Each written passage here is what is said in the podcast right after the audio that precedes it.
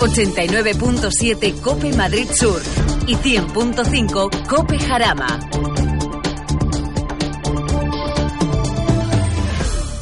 Come with me for fun in my baggage.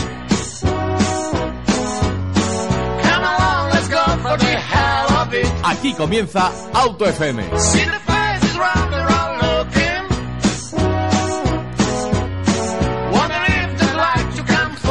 Bienvenidos un viernes más aquí a Auto FM, tu programa del motor radiofónico.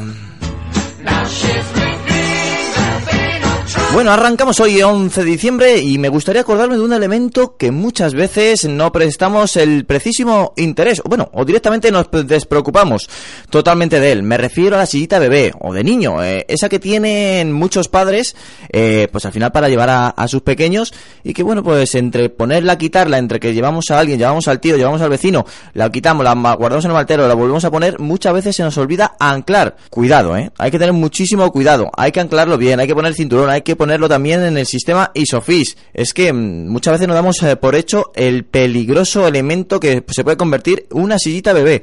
Mira, te voy a dar unos datos. Eh, una sillita bebé eh, pesa aproximadamente 10 kilos. En caso de que vayamos 50 kilómetros hora y tengamos un golpe, esos 10 kilos se transforman en 100 por la inercia. ¿Tu respaldo estaba preparado para soportar 100 kilos de golpe? ¿Tu espalda está preparada para soportar esos 100 kilos? Yo lo pongo en duda, ¿vale? no sé cómo eres, pero yo lo pongo en duda. Hay que tener muchísimo cuidado. Y eso que no estamos pensando que nuestro pequeño, nuestro bebé, nuestro niño está montado en esa silla. Hay que tener mucho, pero que mucho precaución. Dejémoslo ahí.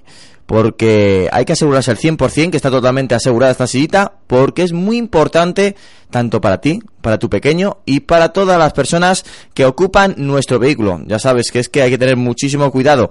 Eh, muchas veces no pensamos que esos elementos que dejamos dentro del vehículo se pueden convertir en verdaderas armas, armas arrojadizas y bueno, pues es que eh, hay que tener eh, muy en cuenta que un elemento de tan solo 10 kilos se puede convertir en 100 a solo 50 kilómetros hora.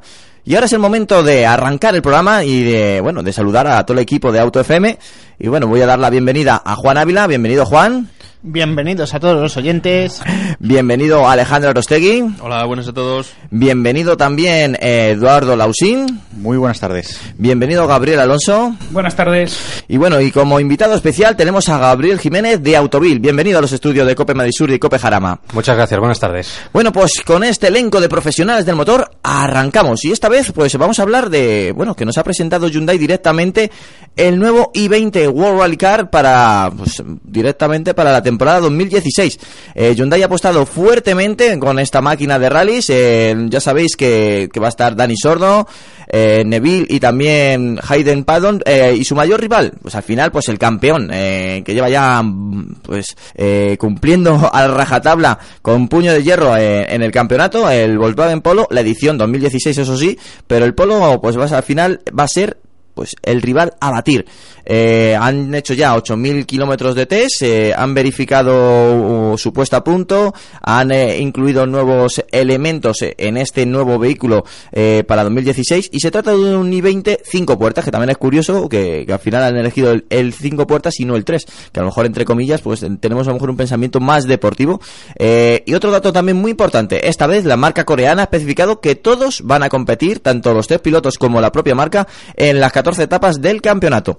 Bueno, ¿qué pensamos y qué, bueno, qué veremos de, de esta nueva etapa de, de Hyundai en el World Rally Car? Alejandro, ¿cómo lo ves?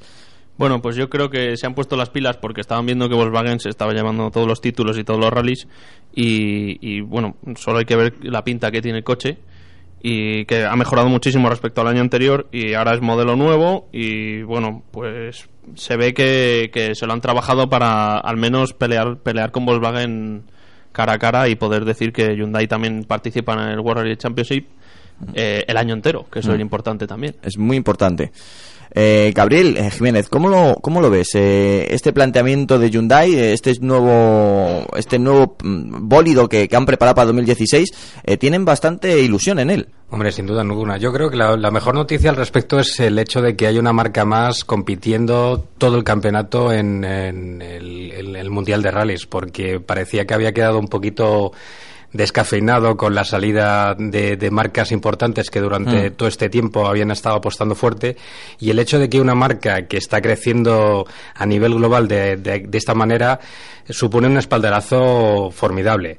Con respecto a Hyundai, yo creo que para ellos es un escaparate, escaparate formidable para mm, afianzar su imagen en, en todos los puntos del globo. Y yo creo que, que cuentan ahora mismo con un aparato para bastante considerable para, para hacerlo bien. El- lo único que nos falta es ya por fin al- alguna versión N.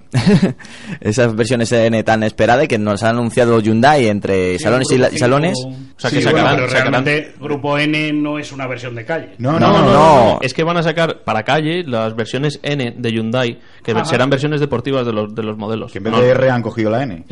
La R, estaba cogida ya. De M, R. Vale, o pensé que estabais hablando de transformar, No, o sea, no, de no, crear no. el Grupo N para una categoría No, nacional. o- no. Eso, eso sería fantástico, pero Sí, me parece sí. a mí que después de todo lo que ha ocurrido a lo largo de la historia, mejor que no. Es que yo creo que hay reti- retritis con las marcas, ¿no? Ya no- uno no sabe a qué letra pertenece a cada marca, de tanta variedad que hay. No, sí, bueno, pero al final cada uno tiene su, su campo y su y al final su denominación. Bueno, las J, W y Z son japonesas seguro. Eso, eso lo, lo suelen usar bastante. Pero bueno, eh, volviendo al, volviendo a la N, al, al Hyundai, eh, sí, la verdad es que a ver si 2016 pues es una temporada ya eh, ganadora y victoriosa para, para Hyundai con el nuevo coche, con un nuevo equipo y todo renovado. eh, y lo que tú dices, a ver si esto mm, llega a la calle, porque Mm. al fin y al cabo Hyundai no puede estar compitiendo para no afianzar una marca, ya sea su propia marca o por calidad, pero también sin, eh, hablo de, de la marca deportiva, no puedes estar eh, sin un coche deportivo que, que vender, ¿no? Es lo que decían, ¿no? De, de los domingos eh, corres y los lunes vendes, ¿no? Aquella frase mítica. Pues eh, Hyundai necesita ahora, necesita ahora esto. Hombre, vender está vendiendo bien, ¿eh?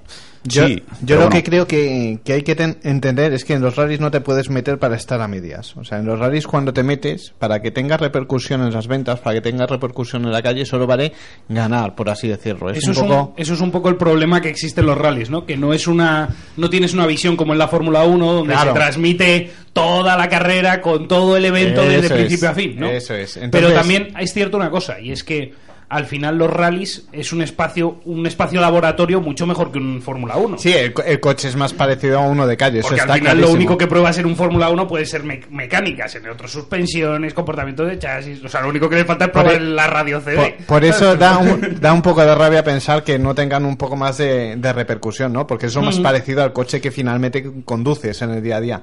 Pero lo que sí es cierto es que Hyundai, si quería que eh, esa inversión en motorsport se trasladara después a la calle, eh, lo que no le varía es estar a medias. O estás o no estás. Esto es como lo del retorno al Sí, Jedi sí, sí, cuando le dice Yoda, hazlo o no lo hagas, pero Bueno. no lo intentes. Buenos momentos el que nos aporta Juan en su momento cinéfilo. así. Hay, hay que darle un punto, un No, no punto de sé. Star Wars, que ahora a No, no, estrenar, ya, ya no. Yo quiero, yo te he dicho, ya quedé en un programa que no iba a entrar en tus gustos y lo respeto mucho. A, a ver, yo si hago una encuesta de a quién no le gusta Star Wars, yo creo que no, no recibes muñas- muchas manos alzadas, ¿eh? Bueno, vale, vale. Bueno, seguimos adelante, que es un programa de motor, seguimos aquí en Auto FM y nos vamos, renombramos eh, en nuestra cabeza, vamos a hacer un recovery y ahora se llamarán el Porsche eh, 718 Boxster y 718 Cayman. La marca alemana ha anunciado, pues eh, hace apenas unos días, que cambia la denominación del Cayman y del Boxster, incluyen el 718, pero hay que tener cuidado. Esto no es nuevo, esto no es nuevo dentro de la marca alemana. Ya existió un 718 que fue el que sustituyó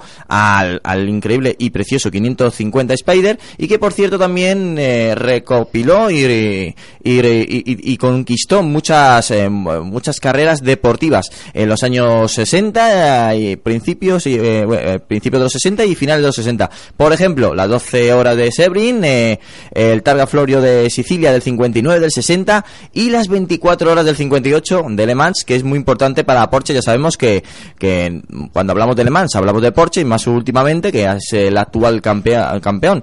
Bueno, pues cambio de, de chip, ahora son 718 Boster y 718 Cayman. Eso sí, para una pequeña actualización que va a recibir, bueno, pues escasamente unos meses nos quedan. Reconoce que lo has mirado en la Wikipedia. Eh, sí, hay que informarse siempre. No, yo, a ver, eh, hay veces que tienes que refrescar el nombre de los, de los coches y hacerlo con un poco de tino porque tampoco puede ser muy radical muy radical, no vaya a ser que pierdas el- el público que ya tienes. Con el ¿no? 911 no se atreve, ¿eh? Claro, por Hombre. ejemplo, por ejemplo. Eso es matar una institución. Pero, espera, no se atreve, Bueno, pero ya ojo- se atrevió. Ojo porque- que el Caimán, el GT4, viene dando mucha guerra. Vamos a ver qué pasa con el 911. ¿eh? No, pero ya se lo, lo intentó con la denominación 997, creo recordar, y, y duró nada y menos. O sea, vol- volvieron a poner 911. El caso es que, eh, sí. Sí, no, sí, no, sí, esos son las Código- versiones del Porsche. es claro. código interno. eso. No Es como llegó- los BMW, los sí, E92, E46, todo eso. Pero siempre se han llamado 911, sí. Sí, vale, pues entonces renuncio. De estas cosas que ver las revistas, demasiado. No te, creas, no te información. creas todo lo que contamos en las revistas. ¿eh? vale, importante. De hecho, el último se llama 991 y 99. ahora está como la segunda generación del 991, Vale. que son los que llevan los motores turbo. Vale, me sonaba lo de la doble denominación de 9. Vale, correcto. Pero eh, es a lo que voy. O sea, meter ahí el 718 y el, eh, a, a, a Cayman y a Buster suena un poco como a calzador, ¿no? O sea, a mí no me termina de. Bueno, yo creo que tiene que ver con el hecho de que Porsche está apostando mucho por su estrategia de Le Mans. El regreso eh, el año pasado y este año triunfal tiene que ver con eso y yo quiero lo que lo que creo que quieren es aprovecharse de, de la ola que, que- de la que están disfrutando. meter ahí los- Claro. Y, y supongo, no me extrañaría nada que teniendo en cuenta que ahora está al mando del grupo Volkswagen Matías Müller, que hasta hace un escasos meses era el, El proboste de, de de Porsche. Porsche. pues supongo que querrá darle un, Un giro. un giro distintivo a Porsche, ¿no? Que sea la marca más, más deportiva y sobre todo teniendo en cuenta que es la joya de la corona ahora mismo dentro, dentro del grupo Volkswagen. Yo me atrevería incluso a decir que la próxima generación abandonará aquello de Boxster y de Cayman. Muy probablemente. Y La pasemos denominación. A un, sí, pasemos a un 718 Spider y 718 a secas. O, o algo de esto. Sí, sí. Sería, sería muy rompedor, la verdad, las cosas eh, sean dichas, porque Buster y Cayman hace unos años no nos sonaban tanto, Sí, pero- ya está como muy Sí, asentado. pero, pero lo ha hecho bien, porque al fin y al cabo la gente ahora en esta transición de esta evolución, ¿no? esta, esta novedad de, de los Boxster y Cayman que se llamen 718, para la próxima generación la gente ya lo tendrá interiorizado, que sea 718. Y bueno, yo creo que es lo que decía Gabriel. eh, va a aprovechar esto, mm, nombres históricos, nombres ligados a alemans y además, eh, no olvidemos, no sé si lo hemos co- eh, comentado, que van a estrenar motores de cuatro cilindros, eh, estos Boxster y estos Cayman. Entonces, qué mejor manera de hacerlo que renombrarlo a 718, porque el 718 original era un motor de, de cuatro, cuatro cilindros. atmosférico. Eh, los, los nuevos van a ser turbo, motor boxer, no se sabe nada, imagino que ganarán algo de potencia y prestaciones, pero bueno, a ver, a ver qué, a ver qué nos depara el futuro con Porsche.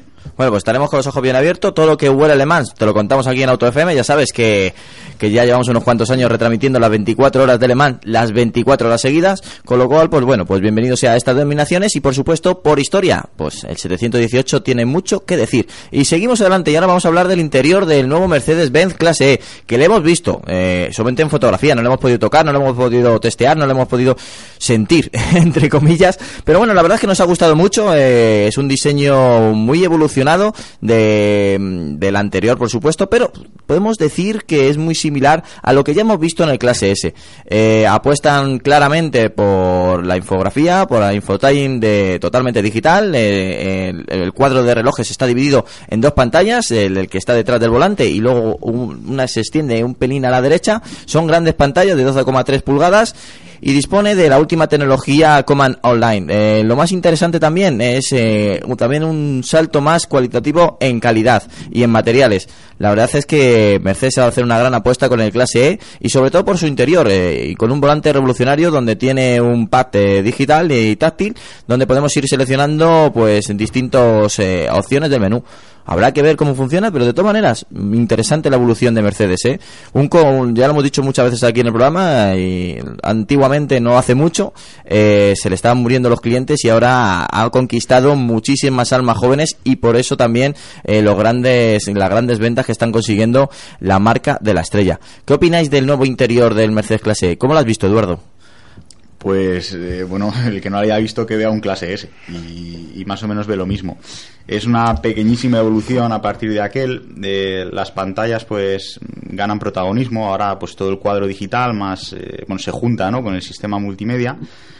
Y, y bueno, la verdad es que la impresión es de una calidad asombrosa y, y también de personalización. Nos han mostrado alguna imagen con unos interiores de cuero, combinaciones de color. La verdad es que un interior magistral a, a simple vista. Eh, el resto del coche, pues eh, bueno, habrá que esperar para conocerlo. Eh, promete muchísima tecnología, algunos, algunos elementos autónomos, ahora que tan de moda está el tema este. Pero, pero bueno, a ver qué tal esta generación. La, la conoceremos ya dentro de nada y será referencia, pero vamos, seguro. Gabriel, ¿cómo lo has visto tú? ¿Te ha gustado el interior? ¿Te has sabido a poco? No, yo eh, opino lo mismo. La verdad que es un clase S mini con ciertas evoluciones. La verdad que estoy muy de acuerdo con lo que has dicho. Mercedes, el, el- el lema este de que algo está pasando en Mercedes Sí. se está llevando a la práctica. A mí era una marca que me merecía mucho respeto, pero no me levantaba ningún tipo de pasión. Y tengo que reconocer que de un tiempo a esta parte me está conquistando. Bien es cierto que no me puedo permitir el comprarme ninguno de los Mercedes, eh, pero la verdad que mm, me ha gustado mucho. Yo, mm, no lo he visto en vivo y en directo, sí pude ver el del clase S y ya me parecía espectacular. Quizá muchísimas imágenes, es decir, creo que hay una infoxicación, lo que le llega al, al conductor y no sé hasta qué punto eso pueda ser beneficioso.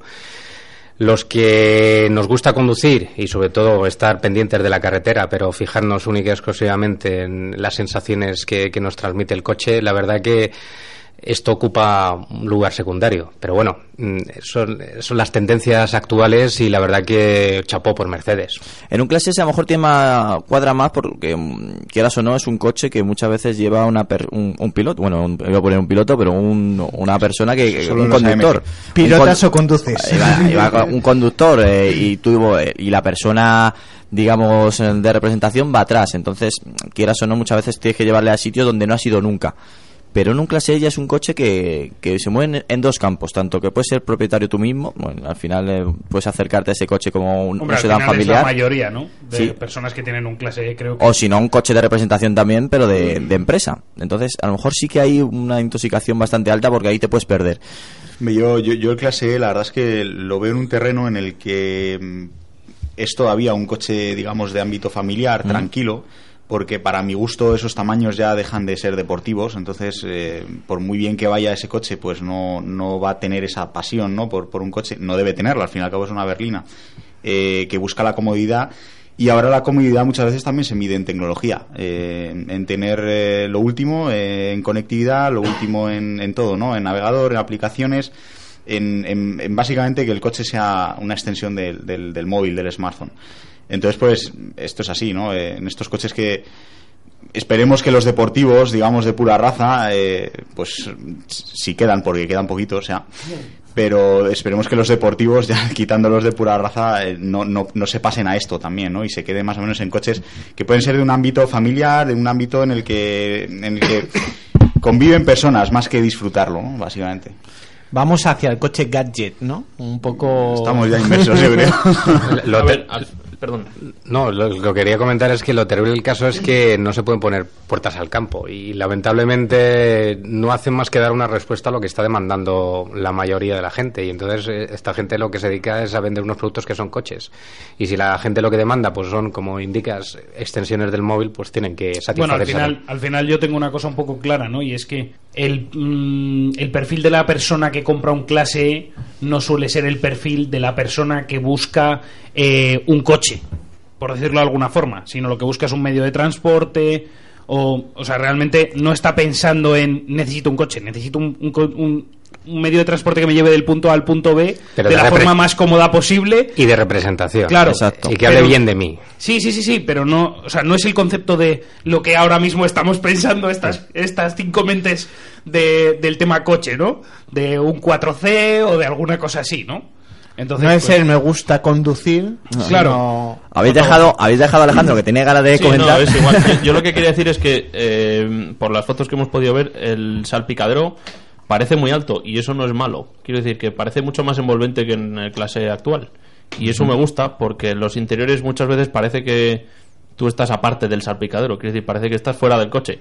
por la sensación es que vas como sentado muy alto y que, y que nada, nada te engloba. Pero en este coche sí que da la sensación, por lo menos en las fotos, hasta que lo podamos probar en persona, que, que el, el- el interior te, te rodea y, y, se y me gusta mucho el tema de las pantallas. A pesar de que aquí hay gente que no le gusta, me gusta que esté todo agrupado en un mismo sistema que funcione bien, obviamente. Alejandro, Y- para los oyentes, si no lo saben, nos, han, nos lo han lobotomizado desde hace tres semanas. Le gustan ahora los coches diésel, le No, no, gustan no, los no, coches no. automáticos. No, no sé qué- Ahora ya no es pro Audi, ya no es pro- ¿qué ha Nada, o sea, yo creo que no, que- ha llegado la Navidad, ha bebido algo que le Le he, intoxica traído, el cerebro y... le, le he traído en un 4C y lo primero que me ha preguntado es qué tal el equipo de sonido.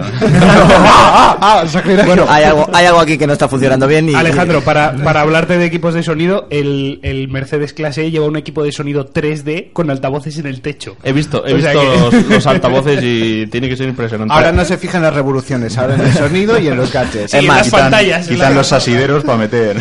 Se ha comprado, se ha comprado un CD de ópera. Bueno, seguimos, seguimos adelante. Y vamos con otra novedad también de esta semana, ya sabes, todas las novedades te las presentamos en esta revista sonora y vamos a hablar del Hyundai Ioniq, el próximo rival del Prius, el Leaf, Wall y compañía, por supuesto. Eh, Hyundai va a apostar fuertemente eh, en un proyecto muy ambicioso con este nuevo Ioniq, Ioniq y es que, bueno, en palabras textuales de, del coreano, que no me atrevo a decir su nombre. eh, Venga, sé valiente. Voy a ser valiente. Won Chul-jan, eh, jefe de Hyundai Motor eh, en el departamento Center. Bueno, pues eh, con él. ha quedado, no ha quedado mal, ¿eh? Es el, según palabras suyas, es el fruto de nuestros esfuerzos para convertirse en el líder del mercado de coches combustibles altern- alternativos, es decir, que van directamente a por Toyota. Eh, es curioso este coche porque es el primer fabricante que va a ofrecer dentro de una misma carrocería un híbrido gasolina eléctrico, un híbrido gasolina eléctrico enchufable y un eléctrico puro. Hay modelos que permiten estas dos motorizaciones, pero no tres a la vez, con lo cual va a ser muy interesante. Solamente le falta al final tener un depósito de hidrógeno y tiene para todos. Bueno, eh, según nos dice Hyundai, lo veremos en el Salón de Ginebra eh, dentro de unos meses. ¿Qué opináis de este proyecto tan ambicioso de Hyundai? ¿Cómo lo veis? Eh, yo creo que, va por todas, por lo menos en, en temas alternativos, tal cual. Sí, eh, del mismo modo que Toyota, eh, para afianzar su, su imagen híbrida, pues necesita el Prius una y otra vez. De hecho, hemos hablado muchas veces de, de- de su aspecto, ¿no? Tan extraño. Es, es parte de, de su encanto y parte de, de su venta, ¿no? Pues ahora Hyundai, si quiere afianzar o crear una imagen de coche ecológico, pues lo, lo tiene que hacer con su Prius, ¿no? Lo que ocurre es que, bueno, se les ha ido un poco la olla y van a, y van a ofrecer tres coches distintos. En vez de ofrecer un híbrido convencional, un híbrido enchufable, van a ofrecer un eléctrico, un, un ¿qué más? Un, un eléctrico enchufable, Un enchufable y, y un gasolina eh, híbrido. híbrido, vale. Pues, pues eso, tres coches en uno y, y una plataforma desarrollada en, en- en- vamos, para él eh, concretamente. Así que a ver qué tal. Yo creo que va a ganar esa imagen, ¿no? A lo mejor y puede que veamos una ampliación de su gama a otro a otros modelos que también llegue, bueno, pues esta esta materia híbrida. Yo creo que lo que está haciendo Hyundai ahora es eh, entrar en la tercera fase de las cuatro que tienen todas las marcas que entran un poco eh, desde abajo, ¿no? Pues empiezan a ofrecer modelos interesantes a precio a precio muy reducido en una primera fase, después empiezan un poco a regularizar los Bueno, precios. los primeros con- modelos no son interesantes de ninguna marca. Después empiezan a normalizar un poco el precio, ¿no? En comparación con la competencia. Después dan ese saltito de calidad para estar en calidad europea. Y después ya se convierten casi en, en premium, ¿no? O sacan marca premium de, de la propia marca, que es un poco lo que están haciendo ahora las marcas japonesas o lo que llevan haciendo unos años. Entonces yo creo que esto más o menos va en ese sentido. O sea, lo que quiere Hyundai es dejar ya esa mm, vitola de marca coreana de bajo coste, asentarse en la gama que antes correspondía a los coches japoneses solo un poquito por debajo del precio europeo y Es que, es que Hyundai ahora mismo, eh, recordemos que está ahora mismo jugando a tres bandas, cuatro vamos a llamarlo, por una parte su gama, su gama convencional, por otro lado la nueva marca Genesis de Premium, ahora esta alternativa, digamos, ecológica, y luego antes, el, primer- el principio de, de programa estábamos hablando de la submarca N, es decir, está ahora mismo dando martillazos a absolutamente todos los nichos y, y veamos qué tal. Pero vamos, eh, se tiene que ver bastante fuerte para estar atacando de, de esta manera. Yo con respecto a tu comentario la- haría una matización. Yo creo que están ah, replicando el modelo de las marcas japonesas. Sí, por ahí va, más o menos. No en el sentido de ofrecer primero productos que son nada atractivos, sino de decir, primero copian, luego mejoran Claro. y ahora están empezando a innovar. Y con respecto a lo de los martillazos, eh, esta gente no da puntada sin hilo. ¿eh? Esto lo tienen muy bien estudiado y, y desde luego hace, hace exactamente 10 años el presidente Hyundai se comprometió a estar en 10 años entre el top 5 de mundial de constructores. Ya son está. cuartos y van a por todas. Eh, le va- les va muy bien. Han, han sabido hacer lo que no saben hacer los japoneses, que es apostar por el diseño europeo y por la innovación en Europa, y eso les está dando muchos réditos. Y yo creo que Hyundai tiene, nos va a Son- dar muchas alegrías en los próximos Son años. además, yo creo que se han europeizado mucho antes de lo que lo hicieron los japoneses. Completamente. Porque los japoneses, recordemos, ahora vemos mm, modelos mm, visibles. eh, Los japoneses estética- siguen siendo japoneses. Sí, siguen siendo no nos japoneses. equivoquemos. pero o sea, no se han europeizado en ningún estamos, momento. estamos hablando de modelos que, dentro de lo que cabe, eh, cuadran con el gusto europeo. Hombre, actual, un Auris, ¿no? un Auris cuadra, ¿eh? Claro, o por un, ejemplo. o un Civic, que Sí, pa- sí. o una- a un Bueno, futurista. un, un Civic está medio camino. Un, au- un Auris porque, porque están tocándolo en Bruselas, pero en Sí. cualquier caso hay un japonés, un japonés de turno que está controlando. Luego aparece un NX y dices, ostras, esto, esto es japo, ¿eh? Esto es Japón. Sí, pero lo que sí que es cierto es que han hecho ese, esa tercera parte del recorrido, la han encargado eh, a diseñadores europeos, han asentado las bases de diseño aquí en Europa y, van ya por todas con, con los de- recursos que han estado acumulando durante toda esta fase previa para ya competir de tú a tú pues con una Volkswagen, con una Toyota, con una Renault, con una Peugeot, o sea, que antes eh, estamos hablando de hace 7 8 años ni, ni lo imaginábamos. Y ahora sí, ahora Los lo centros de diseño de, de Frankfurt, tanto en el caso de Hyundai como de Kia, son referentes mundiales ahora mismo. Claro, claro, por eso te digo que no es que digan se siguen diseñando en Japón y se construyen en Europa, no, es que se diseñan en Europa. No, y se el- fabrican en y se Europa. fabrican Los en últimos fichajes eh, en cuanto a especialistas de diseño en, en el grupo han sido nombres Muy amigos de muy Juan. fuertes, además amigos tuyos, Juan. o sea que- Nómbralos, por favor, no nos dejes así, hombre. Va- Vamos a ver, aquí parece que, parece que yo soy el único que sabe de diseñadores y, y yo no sé ni la mitad de la mitad de la mitad. O sea, yo de vez en cuando, pues sí, me gusta mucho el diseño de coches y me quedo con algunos nombres, pero no mucho más allá de lo que puedan a lo mejor conocer el resto. Vale, vale. Después de esa pequeña puntualización de Juan, seguimos adelante y ahora nos vamos con el... Bueno, pues... Según dice Citroën, vuelve el Citroën Meari, en esta ocasión en modo eléctrico y su denominación se llamará E-Meari. ¿Por qué? Porque va a ser eléctrico. Bueno, llegaba eh, el año 1968 y pudimos ver una variante del Citroën dos caballos creada para disfrutar el aire libre y, por supuesto, de la playa. Se trata de un vehículo de ocio con el chasis y el motor del Diane 6, pero Cuidado, ¿eh? Con una carrocería elaborada con plástico ABS. Eh, es más, según presume Citroën, fue el primer coche eh, de serie en equipar una carrocería totalmente eh, construida en conjunto con plástico ABS. Eh, fue una ca- carro- carrocería muy característica por sus colores y por sus formas y aparte tuvo cierta popularidad en las playas de Europa, eh, en España también lo conocemos muy de cerca y en parte pues del norte de África. Eh, Citroën eh, va a abandonar eh, el motor Boxer bicilíndrico, por supuesto, de 602 centímetros cúbicos que equipaba este coche del, eh, año 68, eh, tenía 28 caballos, y va a equipar un motor eléctrico con una batería de Lyon metal polímero que lo más importante de ello, que no, no varía mucho ni, ni baja mucho la carga ni la capacidad con los cambios de temperatura. Tiene una autonomía máxima de 200 kilómetros en ciudad y su velocidad máxima de 110 kilómetros hora. Al es un coche recreativo pensado para, pues al final salir eh, pues, por la ciudad o por la costa, por la típica avenida de la playa y está pensado para disfrutar al volante y tener pues eh, muy cerca el aire. ¿Qué opináis de este coche tan curioso y tan original? Original lo puedes llamar tú, pero a mí el diseño no me termina de cuadrar y nunca mejor dicho, porque han cuadriculado el diseño del C4 Es que Del cactus. este, perdón. este Meari tiene, tiene una historia detrás que no, se- no se ha contado mucho, pero hace unos meses eh, la- el fabricante de, de vehículos eléctricos Bolloré eh, de toda la vida. El que tiene vida. los coches en, en París. La flota esa de... Tú di que sí. Pues sí, no has ido- no has ido a París, Juan. Ah, no, es que Ah, bueno. hace mucho que no vas a París. Está claro que tengo una deuda con París. Vale. Bueno, pues el fabricante, eh, bueno, pues acordó que iba, que iba a fabricar eh, el- Blue Summer o algo de esto en colabor- colaboración con PSA y PSA lo que ha hecho ha sido fabricar su propio Blue, Blue Summer con la estética del Meari basada en el Cactus M. Y ahí esa cuadratura. Es por eso que, que- que el coche, pues bueno, eh, se basa en otro, entonces lógicamente tiene, tiene otras formas. Pero bueno, es un coche simpático, yo creo que... A mí yo cuando lo vi me produjo una sonrisa eh, simpática. A ver, yo Almería antiguo lo he visto mucho porque yo veraneo en Almería y en zona costera ese tipo Los de oyentes se lo preguntaban, ¿dónde veraneará Juan? Exactamente. En- en Pari- en París no era, En luego. París no era. Buah, aquí- en Almería se tapea mucho mejor que en París, donde va a parar.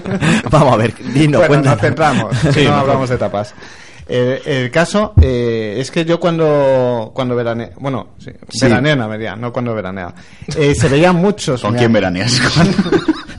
Vale, Bueno, vale, pues- Se veían sí. muchos Mearis y lo que sí es cierto es que es un coche que eh, dentro de lo particular de Sí. diseño que es, eh, de verlo en la playa al final terminabas como cogiéndole un poco de cariño, era como simpaticote, ¿no? Un coche simpático. Y cuando lo pruebas más. Y ya ahí no he tenido yo el gusto, pero sí que se veía mucho eso. Pues sí yo siempre que veo, yo siempre que veo un Meari, veo a Manolo Escobar. Madre, Es verdad. ¿Por del carro? No, no, no, porque, por- no, no. no, porque en una de las películas eh, salía con- conduciendo el Meari. Eh, más fue, creo que fue hasta cartel con el Meari. No, O sea, a mí me llamas viejo y tú ves películas de Manuel Escobar. no, yo simplemente, no, yo simplemente ¿eh? me informo para luego trasladarlo a los oyentes que sé que están interesados. Oye, yo, yo tengo una pequeña crítica. Mm, Yo es que no quiero ver coches eléctricos ya con menos de 400 kilómetros de autonomía. Lo siento mucho. Ahí. Tú de Tesla ya no. No, ya no, baja, no, ¿no? es de, no es de Tesla, es que yo creo que es una autonomía que deberían ya, te- a lo mejor eh, este año no, pero bueno, porque se acaba ya, pero ya la próxima generación deberían tener ya No, mínimo pero- 400 Yo, que- kilómetros. pero- yo creía que ibas a decir, no acepto un coche que corra menos de 150, 160 y me saltas con la autonomía. Yo, yo Sí, coche eléctrico es- Este coche- pero este coche es plenamente de ocio, es como el que se compra Sí. un quad, o sea, no puedes pedir que vayas a 120 con seguridad. Yo ahí quería llegar. Va- ¿Cuánto va a costar este coche para que Eh, sea un eh, coche importante, por- solamente porque de es muy de nicho, entiendo yo esto. Sí, es de nicho. Todavía Porque no sabemos está precios, claro que ¿eh? los Meari se vendían porque el Meari era era una lata. Claro. O sea, el Meari era un coche barato. Y para desplazarse en las urbanizaciones. de pero hablando con un coche eléctrico que nos estamos moviendo con baterías de litio. Hombre, Sí. de todos modos, teniendo en cuenta cuál es la política de Citroën, que yo creo que dentro del grupo PSA lo están haciendo muy bien, de, de distinguirla de, de Peugeot y sobre todo de DS, eh, yo creo que no van a tirar los precios hacia arriba. Eh, yo creo que van a tirar por el C4 Cactus. El enfoque va a ser para que tú lo puedas disfrutar en Almería, o yo, o yo en Granada, que es donde veraneo. Ah, No, no muy lejos, además también se tapea bien. No, la idea, la idea yo creo de este, de este cactus, igual que lo del Bolloré este, pues será el, el, el tema del carsaring y todo eso, por darle un... De renta car, yo creo. Claro, por ahí puede ir le destinado. das un le das un toque no a lo mejor de, de- de originalidad de estética y en sitios de, de veraneo como, Mm. como decís pues yo creo que puede funcionar Pero tienen bien. que sacarlos amarillo, naranja. sí sí hay, sí, colores- hay- colores hay hasta cuatro colores Sí, sí, wow. y fluorescentes. bueno en el caso de Citroën no lo sé eh, estoy hablando del otro pero bueno Bueno, pues ahí se queda, te lo hemos informado, con lo cual si te lo dentro de poco te cruzas con uno, no te sorprendas. Y seguimos adelante y ahora tenemos eh, pues ya el precio del nuevo Renault Megane, que arrancará en 16.600 euros. Sí, hablo del nuevo Megane, que posiblemente no lo sepas que va a salir, eso es porque nos escuchas poco, o directamente nos has escuchado y esperabas que llegase antes, y es que se se está retrasando, pero bueno, está a punto, está a punto de llegar ya al mercado. Bueno, el, el exterior eh, cambia totalmente, es una nueva generación, el interior nos recuerda mucho a la tecnología ya vista en el Space o en el Talisman, y bueno, su primer versión va a ser eh, la Life Energy eh, con motor gasolina de 100 caballos por 16.600 euros, y la vertiente diésel por 18.100 euros, arranca con el modesto pero suficiente motor de DCI de 90 caballos, 6.500 DCI, por cierto, fabricado también en España. Bueno, que yo creo que buenos precios para el nuevo Megane, que por cierto, menuda revolución de, de cambio de todo, de estética y de interior y de calidad y de ajustes. Yo te puedo decir, yo, yo estaba en la presentación ayer. la- Perfecto, pues es el en momento La presentación idóneo. dinámica. Y lo puedo resumir en una palabra, así lo, lo he puesto en autovil. Wow. Vale. La verdad es que el coche es No encantador. miau, ¿no? Es guau. Wow, wow, wow. De perro, no de gato.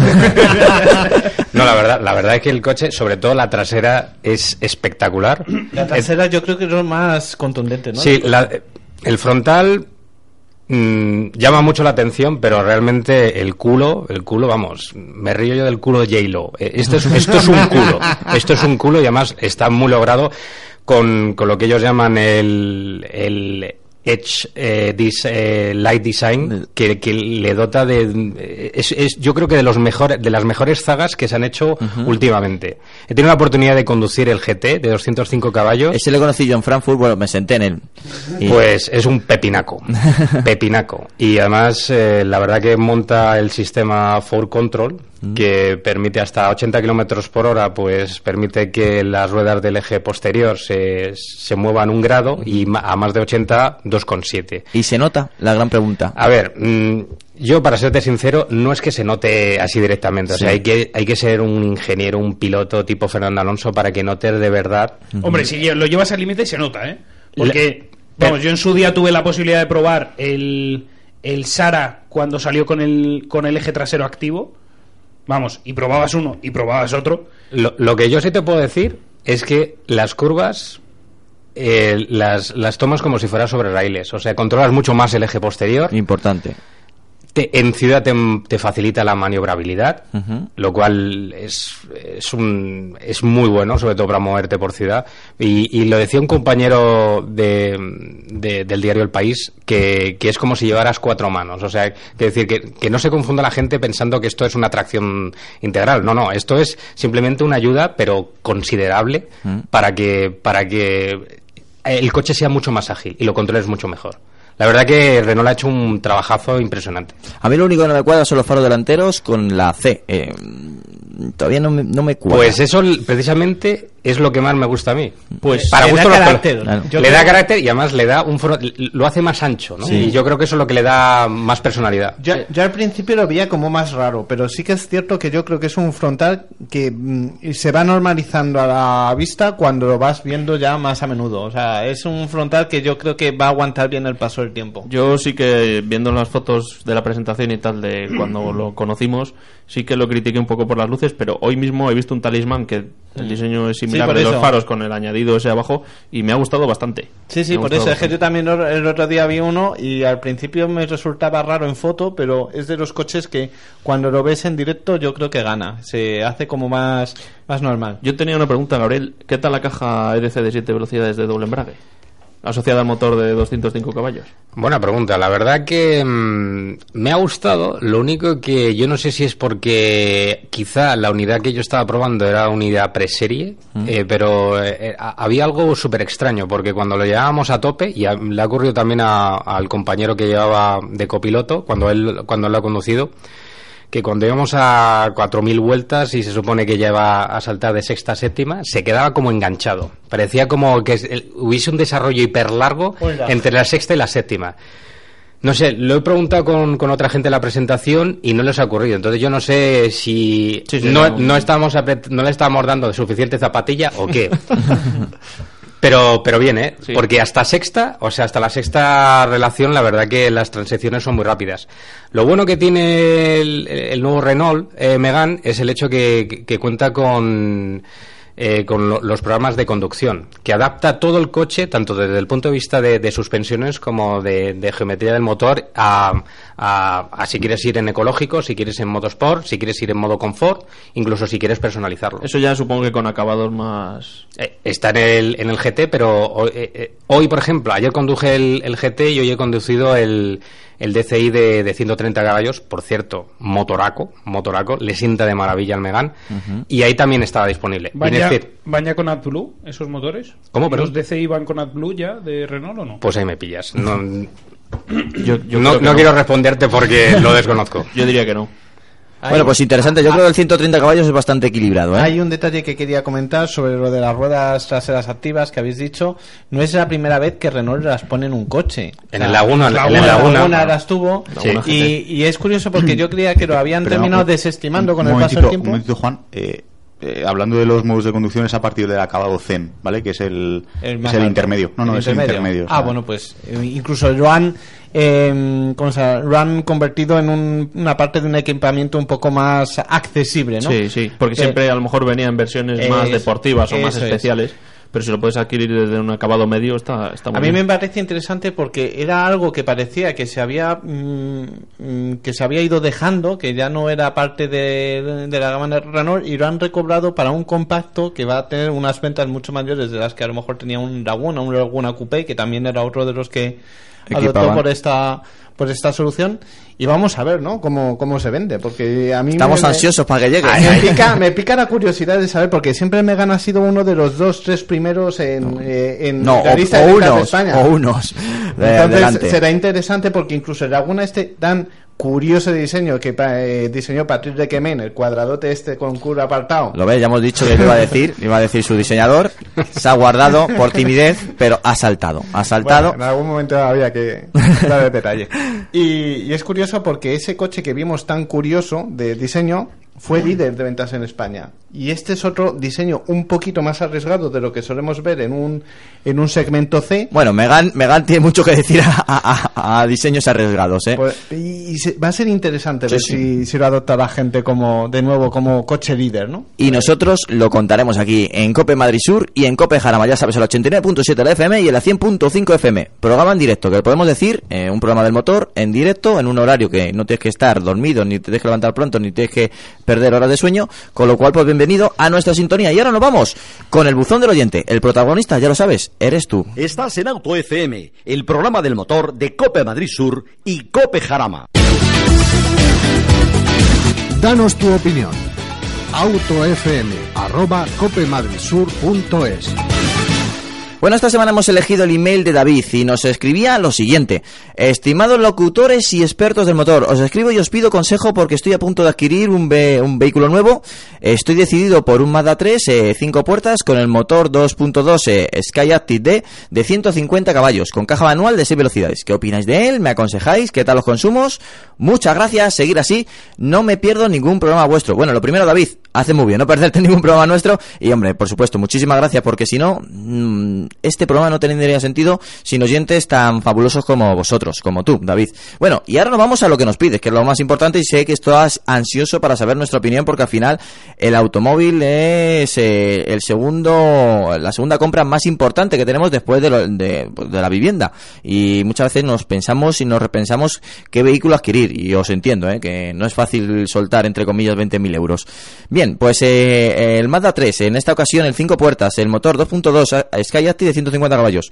No te vas a equivocar, ¿vale? Es un motor que funciona muy bien, eh, es un motor que empuja, es un motor que quizás a lo mejor no es el que menos consumo tenga de, del segmento, pero podemos decir que tampoco es un consumo alto, eh, funciona francamente bien, esos 150 caballos vas a tener de sobra para adelantar, para jugar, si te quieres escapar algún día eh, a alguna carretera alegre también vas a disfrutar, aunque sea diésel, aunque nuestro amigo Alejandro eh, nos mire de reojo, es un coche que dinámicamente funciona muy bien, está muy bien construido, el comportamiento siempre nos ha agra- agradado, pisa bien, no tiene no tiene ningún extraño, a, a pesar si entramos bastante forzados en una curva, sales bastante airoso, con lo cual eh, hicieron un gran trabajo la gente de Mazda y yo creo que es un producto redondo. Eh, lo único que pelea, pelea el precio, porque es un coche que, que viene de Japón y a veces hay unos cambios entre un concesionario y otro bastante alto de precio, con lo cual vete de, haz una ronda, haz un tour de concesionarios, lucha el precio y adelante, por mí, adelante. Ahora abro eh, los micrófonos para el resto de los componentes del programa y que te den su opinión, por supuesto. Bueno, Juan, yo creo que esto te llena de, de, de cerca Más Por Dios, qué responsabilidad. Porque, bueno, la- para que pongamos en situación a los oyentes, él tiene casualmente este vehículo, pero en la versión sedán. Eso es. A ver, eh, importante, eh, ¿qué se va a encontrar cuando, cuando tenga este coche? Se va a encontrar con tres, cuatro cositas que yo creo que son fundamentales que las conozca. Primero, tiene eh, suspensión, suspensión independiente de las cuatro ruedas. Con lo cual, eh, el comportamiento dinámico del coche eh, es bastante bastante apromado y después en eh, o sea puedes ir perfectamente en un viaje largo ir cómodo pero después meterte en una carretera de curvas y, y que no te balancee demasiado el coche no dicho esto también es cierto que es una suspensión un poco más cómoda que en anteriores generaciones que era como más rígida un- que tenía un Mm. trabado un poquito más deportivo o sea que en este sentido si tiene familia si va a hacer viajes largos y tal le va a venir bien eh, la suspensión porque es el punto intermedio, casi diría perfecto, para quien le gusta conducir y quien le gusta hacer viajes y ir cómodo. Eso por un lado. Motor. Motor, ¿qué es a encontrar? Pues con un motor que es un diésel agasolinado, como yo lo llamo. Es decir, un motor diésel normalmente se mueve... Esta entre- nueva definición, ¿eh? eh, sí, sí, un- y lo explico a continuación. El motor diésel se puede volver, eh, mover normalmente entre 4.000 y 4.500 revoluciones máximo, más o menos, en los coches que todos accedemos aquí, los mm, coches para el pueblo pudientes. Eh, pero en este caso puede llegar a 5.500. Entonces, la relación eh, de cómo se entrega la potencia varía un poco respecto al clásico diésel al que, al que eh, verías en la calle, ¿no? Este, digamos que es más suave. Tiene dos turbos, un turbo pequeñito y otro más grande.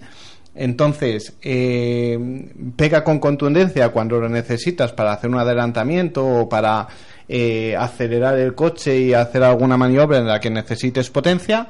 Pero digamos que la entrega no es tan brusca como era en las anteriores generaciones, que en 2000 revoluciones, en, bueno, incluso menos, entre 1700 y 2000 revoluciones ya ibas con suficiente par como para incluso ir en sexta e ir a 100, o sea, con, con eso explico todo.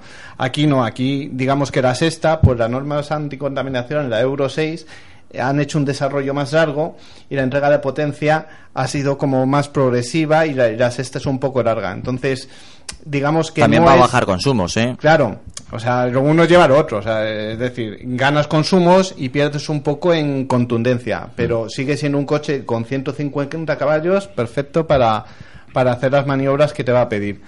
Eh, espacio, hombre, yo tengo la versión sedán. Mm, yo creo que si de mí dependiera volver a comprarme el coche, me lo seguiría comprando sedán porque de esos 500 euros de diferencia, yo creo que no son No, nada en comparación con no el maletero. intentes cambiar. Y, pero bueno, él está decidido por la versión cuatro puertas y no va a tener ninguna pega tampoco de espacio. Es un coche además que yo creo que cuando te metes es eh, te da más sensación de espacio de la que sueles encontrar en un Mm. compacto. A nivel por lo menos de anchura, yo no sé qué opinarán el resto que seguramente ha probado más coches que yo, pero sí que es cierto que va como un poco más desahogado. Bueno, es que- Es, perdona, es que el Mazda 3 ya es grande de, de narices, ¿no? Sí, para no ser ya- grande ya también, es ¿no? algo, ya es algo. Malo sería. Pero bueno, sigue, sigue. No, yo he viajado con tres personas atrás en mi coche y, y sin ningún problema. La Claro. verdad es que no. yo- o sea, yo- no es un, no es un coche que, que digas. O sea, no es un compacto tipo golf. Mm. O sea, es algo intermedio, ¿no? Podríamos estar hablando de que ya casi pasas a un segmento superior. Yo creo que ha sido siempre de los más largos del segmento C, porque incluso en las versiones antiguas del Mazda 3 siempre era como un poco más largo de lo que suele, solía ser un Golf, un Megane, un Focus.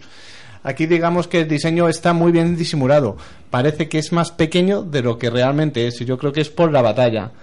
Otra cosa a tener en cuenta, si va por la versión diésel, es el tema del filtro antipartículas. Aquí parece una tontería, pero yo todos los programas insisto es lo mismo.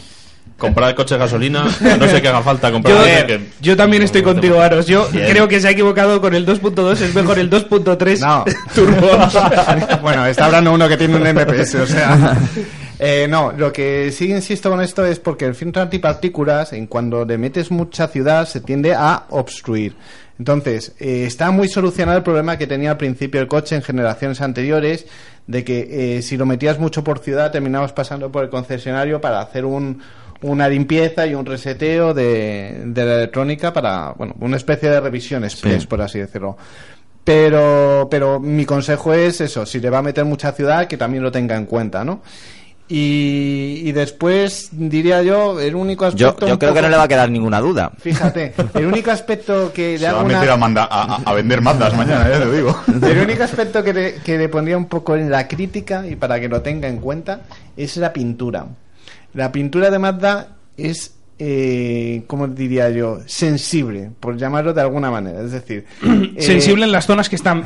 Es plástico y pintan sobre pintura. En el resto de la carrocería no es así.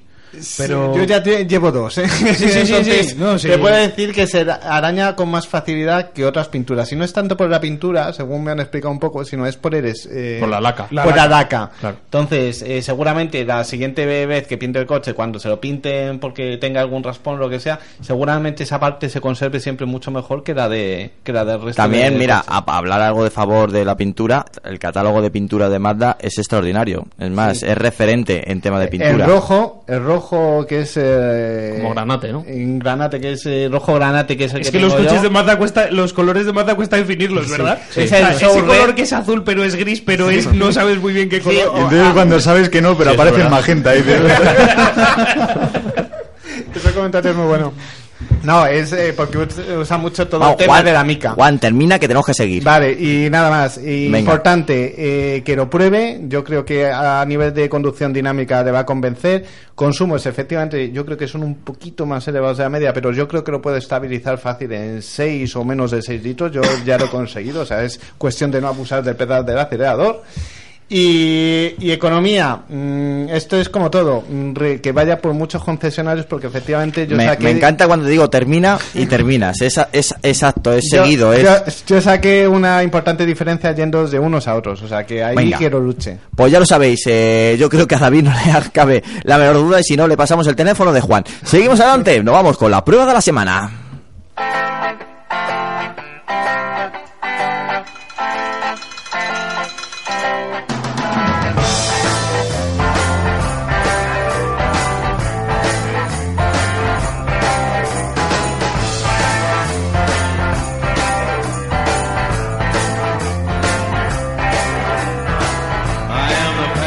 Bueno, la prueba de la semana es muy interesante. Prepárate porque el protagonista ha sido el renovado Ford Focus ST con motor gasolina 4 cilindros, 2.0 litros, el motor EcoBoost turbo de 250 caballos de potencia.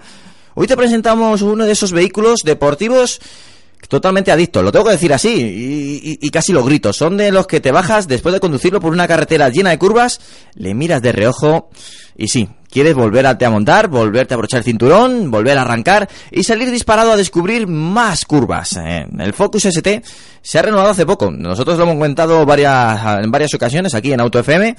Ahora han mejorado justo en lo que pecaba en, pues, a, a hace dos o tres años, eh, cuando lo sacaron el, Focus.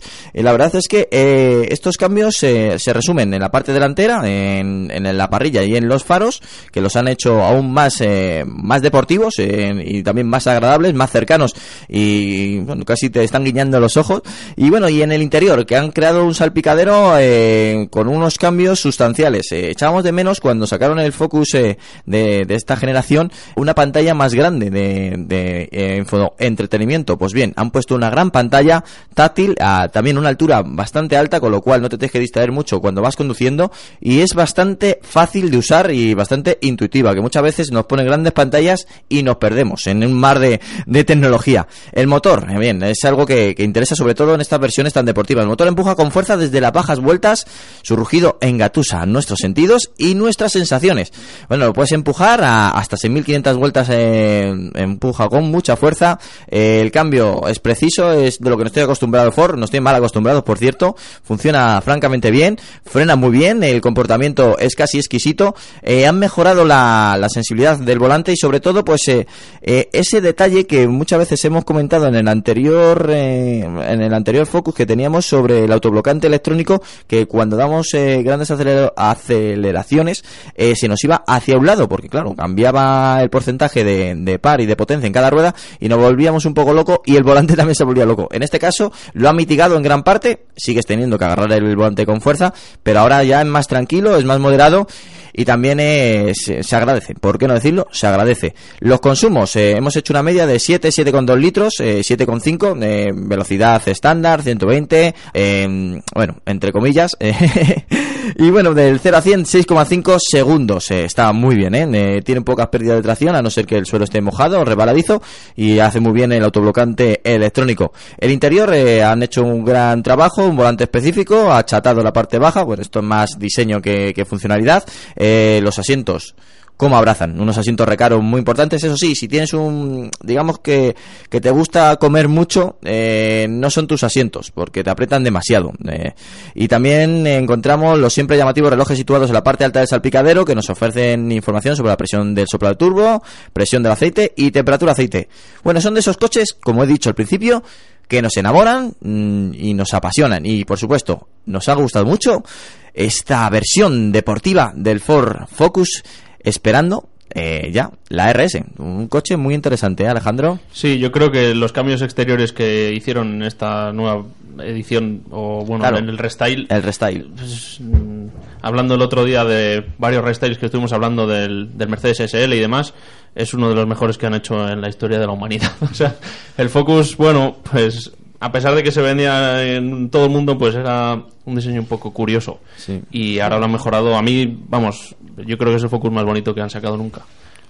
Tampoco es que hayan sacado muchísimos, pero bueno.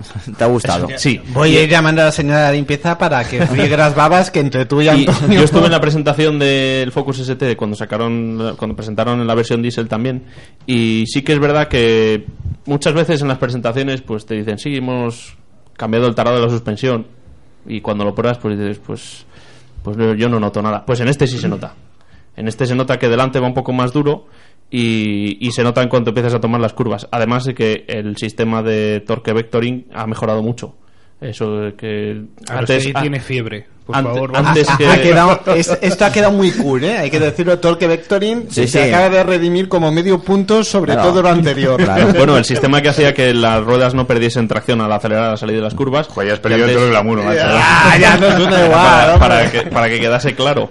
Y, y eso, eh, bueno, a pesar de que todavía tiene sus, sus no, no problemas, sino alguna pega, pues ha mejorado muchísimo. Entonces, bueno, es que el problema que tienen es que el motor empuja tanto desde abajo que las ruedas no son capaces de muchas veces de Se le absorber acumula, toda se le acumula el trabajo. eso es. Y, y luego, bueno, al interior, que lo han simplificado una burrada, pero bueno, al final, una vez que arrancas el ST, lo que quieres es salir y conducir. Y yo te digo que a pesar de que a mí me gusta comer bastante, yo entro perfectamente en esos asientos recaro, A así ver, que no tengo queja. definamos kilos en la, en la báscula, No, no, a más- partir de los cuales no se pueden No, comprar Focus. bueno, depende. de- de- Es más anchura, es más anchura. Eh, sí. Yo he probado varios compactos del segmento y no estoy convencido del todo porque ahora mismo no tengo el dinero, pero seguramente eh, el candidato sería el Focus. Estoy casi... Y no es un S3.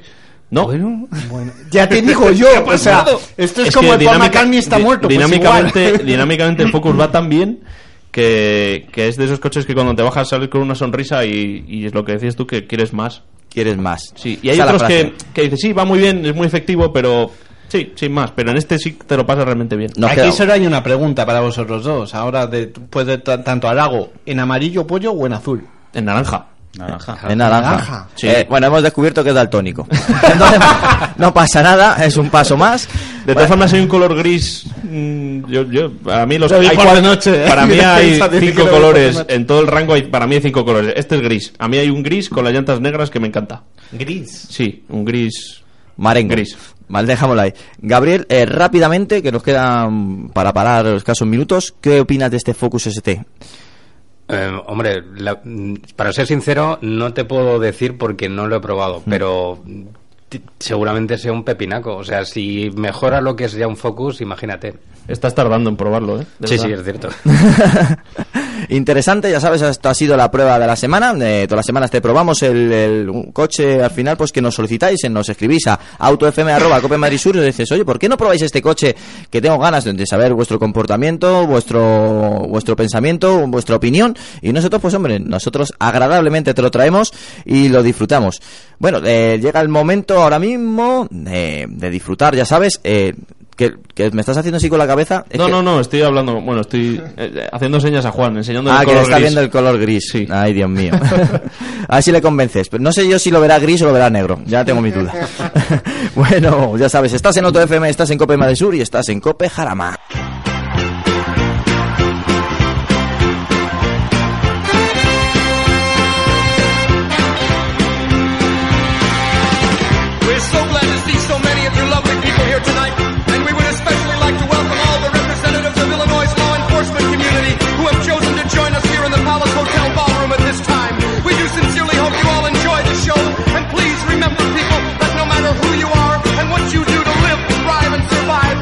Bueno, como ya habéis escuchado, nos acompaña Gabriel Jiménez, eh, no solamente para comentar las noticias del motor, que por supuesto las hace perfectamente, eh, pues al final por condición de profesionalidad y porque está en la revista Autovil, sino porque también el pasado fin de semana estuvo muy entretenido con el Eco Rally eh, que organizaron la revista Autovil y que por supuesto quiero que nos comente y que nos acerque una vertiente distinta de competición, que muchas veces pensamos que competición solamente es quemar gasolina y a veces la competición también hay que pensar en la eficiencia. ¿O no es así, Gabriel? Completamente. De hecho, el, el objetivo que se persigue con el Eco Rally, en este caso la segunda edición, que ha sido afortunadamente mucho mejor y más, más seguida que la primera, es eh, demostrar al gran público cómo el disfrutar del automóvil, nuestra gran pasión, pues es compatible con la sostenibilidad y sobre todo con un respeto al medio ambiente. En este caso, lo que se, eh, era una prueba que combinaba tanto eficiencia como regularidad. Importante. Y, y había marcas pues tan distintas como Porsche, eh, estaba también Dacia, estaba Peugeot, estaba Citroën, eh, eso por citar algunas, y Hyundai también, es decir, que había de todos los tipos, había eh, motores de, de combustibles fósiles, había híbridos, había eléctricos enchufables, es decir, había todo una panoplia de, mecánicas y yo creo que eso es lo que lo hacía más interesante. ¿Es un rally abierto para los aficionados? ¿Es un rally solamente para profesionales? El año pasado, que no estábamos bajo el paraguas de la Federación Española de Automovilismo y por tanto no formábamos parte de la Copa de Energías Alternativas, sí, Sí. que está abierto al gran público. Este año nos hemos metido bajo el paraguas, como he dicho, de la Federación Española de Automovilismo y por tanto hemos- nos hemos metido en la Copa. Y entonces, para poder entrar, eh, tendrías que for- eh, tendrías que haberte inscrito en la Copa de, de Energías Alternativas. Eso es importante. Eh, De hecho, ha habido gente que, que ha participado, gente que ha estado participando en todo, en todo el certamen a lo largo del año, porque esta era la, la, la última prueba y se estaban jugando el campeonato, como ha sido el caso de Mercedes. Al final eh, hemos visto que las marcas la han recibido con muy muy buena lid y es más, han hecho hasta comunicado de prensa. Eh, ha sido un éxito el, resultado. Hombre, eh, tienes que pensar, Antonio, que, que esto es un escaparate formidable para, para demostrar que todo aquello que nos venden Hmm. Eh, con homologaciones, y no voy a entrar en valoraciones de las mismas, pero con homologaciones oficiales en cuanto a consumo se refiere, pues es una manera de demostrarlo. Y, y- y- y el caso que, que, que estás citando, seguramente estés hablando, de, te estés refiriendo a Citroën, pues Citroën con su C4 Cactus ha conseguido un, un, un consumo medio de 3,4 litros, lo cual es de quitarse el sombrero, es decir, uno- unos resultados muy buenos. Bien es cierto que no es la conducción que practicaríamos todos los días, Mm. es decir, porque ahí es eh, en plan ratilla, aprovechando las inercias. Modo eh, vela. Modo vela, es decir, no es el encanto de, de lo que a mí me gusta a- al conducir. Ahora Aleja- bien, Alejandro sí lo hace así últimamente, ¿eh? Eh, bueno, yo- pero será yo para sé- llegar a final de mes, ¿no? por supuesto. Es que estoy ahorrando para el Focus. entonces, entonces admite. Yo sé que ese tipo de conducción cansa muchísimo, cansa casi más que ir rápido. Eh, estoy completamente de acuerdo. eh, yo, yo lo he probado un montón Yo de veces decía. y, y es agotador porque tienes que estar permanentemente pendiente de la velocidad, de la cuesta, de la curva, de, de la subida, de la bajada, del tráfico, del semáforo. Y sobre, qué. y sobre todo porque si a lo mejor lo que tienes que mantener es una velocidad media de 50 kilómetros por hora, o sea, es de las cosas más difíciles que hay. Porque Sí. no estamos hablando que es 50 kilómetros por hora en una línea recta. Claro. No, es que el, el recorrido que, que había desarrollado Emilio Salmoral, que es el padre de, esta criatura tan apasionante, eh, combinaba carretera de montaña, carretera abierta, es decir, de todo tipo, y en montaña, en el puerto de la Morcuera, y es donde se han junta, es donde se han jugado, eh, el- el- el- donde se ha jugado todo el campeonato, ¿no? Claro, todo, toda la prueba. Y es muy difícil, con unas pendientes tan, tan pronunciadas, el, el mantener esa velocidad. Algunos participantes, de los que venían invitados por, por las propias marcas, se han centrado única y exclusivamente en, en hacer consumos y, de- y han pasado de la regularidad. Pero la base de- del Eco Rally es hacer una buena regularidad, porque si no recibes penalizaciones y al mismo tiempo unos buenos consumos. Bueno, es conducción eficiente entonces. ¿no? Efectivamente. O sea, vale. El, iba a preguntar que yo he sido participante de las 24 horas de Ford, la- las 24 horas de Toyota, también dos claves muy importantes para conocer el, mundo de, de la eficiencia y de la conducción deportiva. Eh, esto es, en- al final es como un rally en abierto, donde, como bien has, has indicado, hasta habéis practicado en la misma pista que el rally el Madrid, pero con coches que teníais que buscar la eficiencia máxima. Sí, hombre, lo, lo que pasa que para el gran público, al menos para el que no sea aficionado al motor, el, el simple hecho de escuchar rally, pues ya eh, puede confundir, Sí. ¿no? Es, es lo mismo que que, que, que le ocurría a, a muchos ayuntamientos cuando se pidieron los permisos para poder circular por, por sus cascos históricos. Escuchaban rally y decían, no, no, ni por asomo, porque se pensaban que iban a pasar, pues, como Mikkelsen y demás, a 200 kilómetros por hora. Realmente, nosotros el año pasado, cuando se celebró la primera edición, lo llamamos Ecotour, que, que es un nombre que tiene más glamour, pero en cualquier caso se corresponde mucho más con, con lo que es esta prueba de eficiencia. Eco Rally, por mucho que pongamos la eco, sí, Sí, sí, es la mente, la mente lo asocia con, con la velocidad. Eh, aún así, era una cosa que, que nos obligaba la Federación Española de Automovilismo. Tiene que llamarse rally por, por, el por decreto es, 33, claro, por lo que es. Eh, La verdad es que sí, y es llamativo. ¿Habéis tenido muchos problemas luego al final de, como bien has mencionado, con, con instituciones simplemente por llamarse rally? Al sí, con- con- como digo, con ciertas localidades sí que al principio pues no, no nos querían dar los permisos. Y imagínate, Antonio, que cuando estás a dos o tres días de, de la Mm. celebración de, del Eco Rally y que te digan que, que no hay permiso y eso implicaría un cambio de recorrido con todo lo que ello implica, no solo por el, por el cambio de tramos, sino porque por los hitos, por, por el tema de, de dónde están los puntos de verificación de cara a las penalizaciones. O sea, era un Cristo hablando pronto y mal.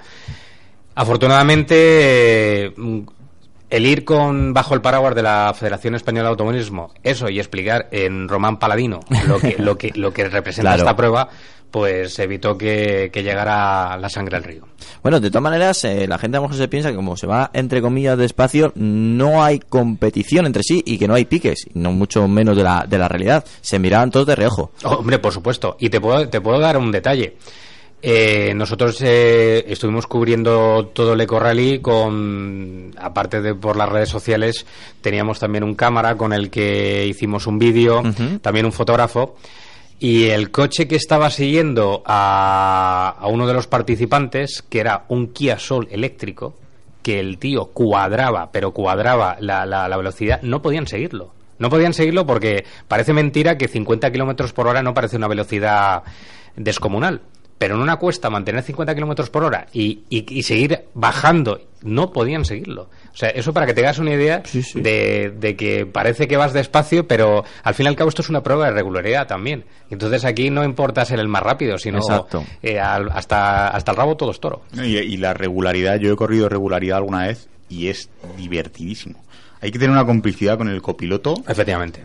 Absoluta, completamente, porque al fin y al cabo, casi digamos que, que- que empieza a tener ya una, una importancia bastante mayor que, que el piloto en ese momento, que el conductor, porque al fin y al cabo él es el que tiene que calcar los tiempos. A ti te tiene que mandar, de hecho, él. Sí. ¿no? Y, y es muy divertido, es muy divertido no hace falta correr.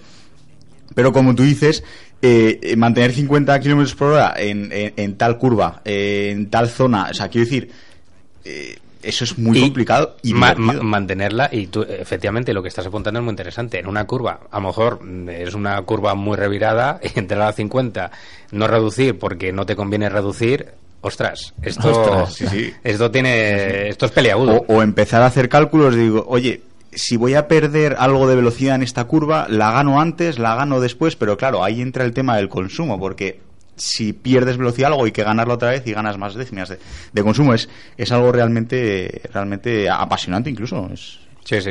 Uno de los participantes, eh, bueno, es profesor de la Universidad de Nebrija y la- que iba de copiloto y, y la verdad que tenía un, co- como digo yo, tenía aquí el- los aparatos de la NASA preparados, había montado un ordenador, vamos, llevaba un portátil.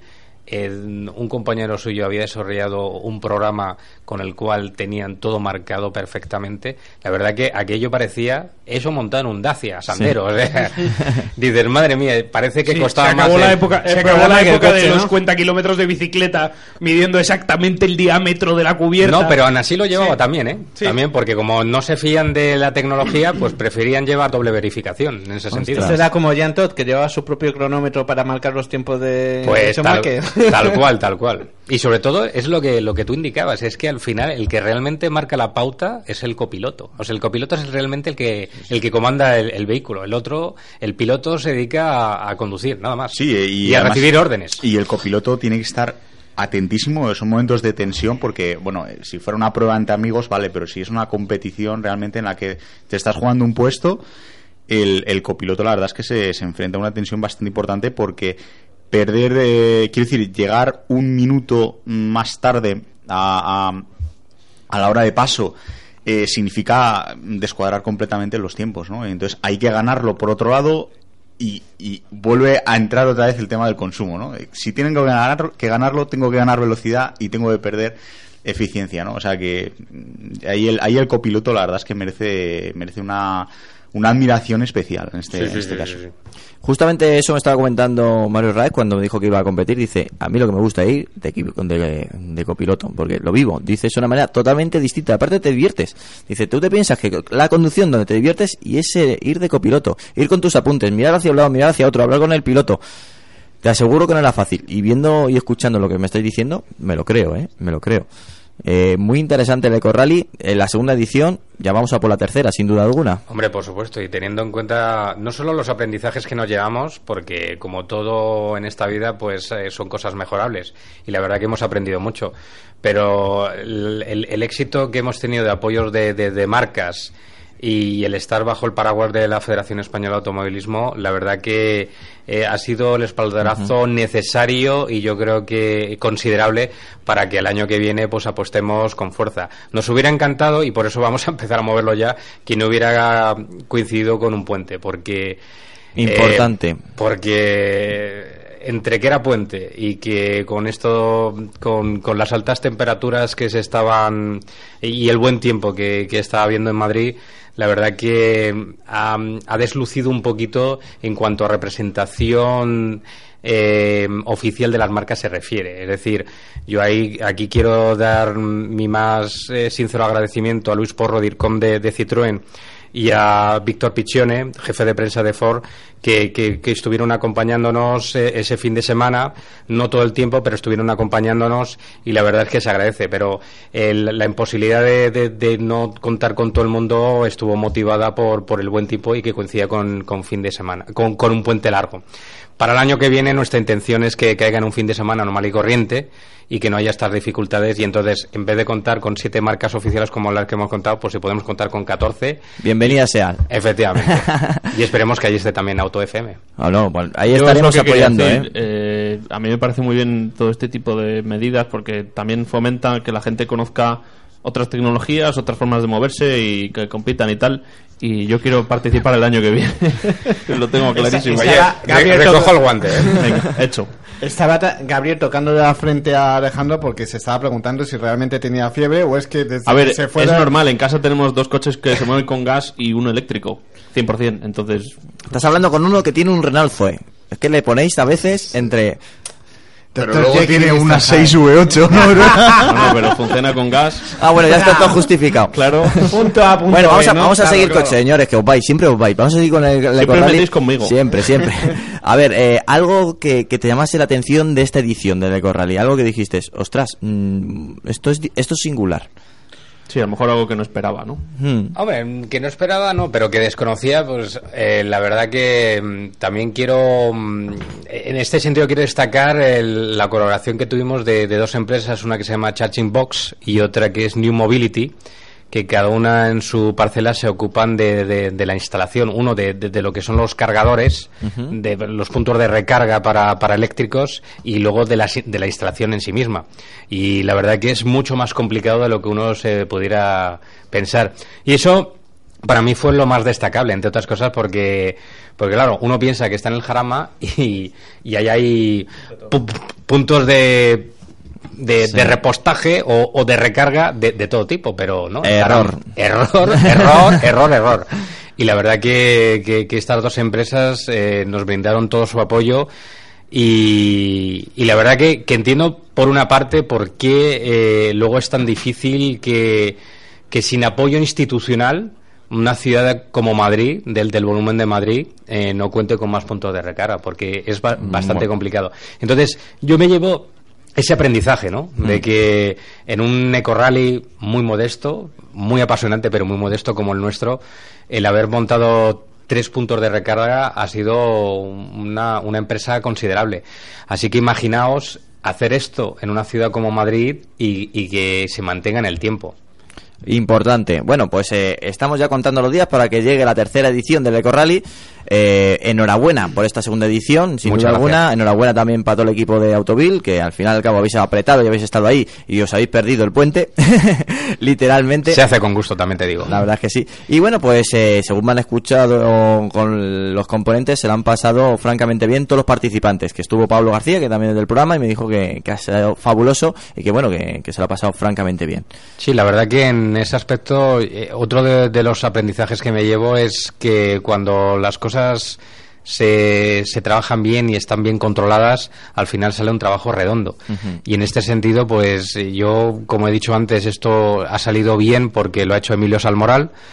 Y, y la verdad que, que tiene mucha experiencia en organizar este tipo de eventos y, y- y con lo que me quedo es eso, que ha quedado satisfecha la Federación Española de Automovilismo, han quedado satisfechos los, los inscritos que venían de la Copa de Energías Alternativas y luego las marcas en general. Entonces, no puedo más que estar satisfecho en líneas generales y por eso, como he dicho antes, es un espaldarazo definitivo para, para continuar con, con este tipo de certámenes. Pues cuando sepamos la fecha de la próxima edición, lo contaremos aquí y por supuesto, te cojo el guante gustoso y participaremos en la tercera edición del Eco Rally Por de supuesto. Autovil. Bueno, muchísimas gracias por acompañarnos. Te invito a que escuches a Juan su experiencia montado en el McLaren de Teo Martín Motorsport, que según dijo o me han dicho, ¿qué dijiste nada más bajar del coche? Se puede decir Sí, se. Espera puede. que se atraganta con, Eh, eh, bueno, con su propia... Dilo, dilo. Orgásmico. Orgásmico. Brutal. bueno, vamos a poner su, su melodía entre comillas y vamos con él.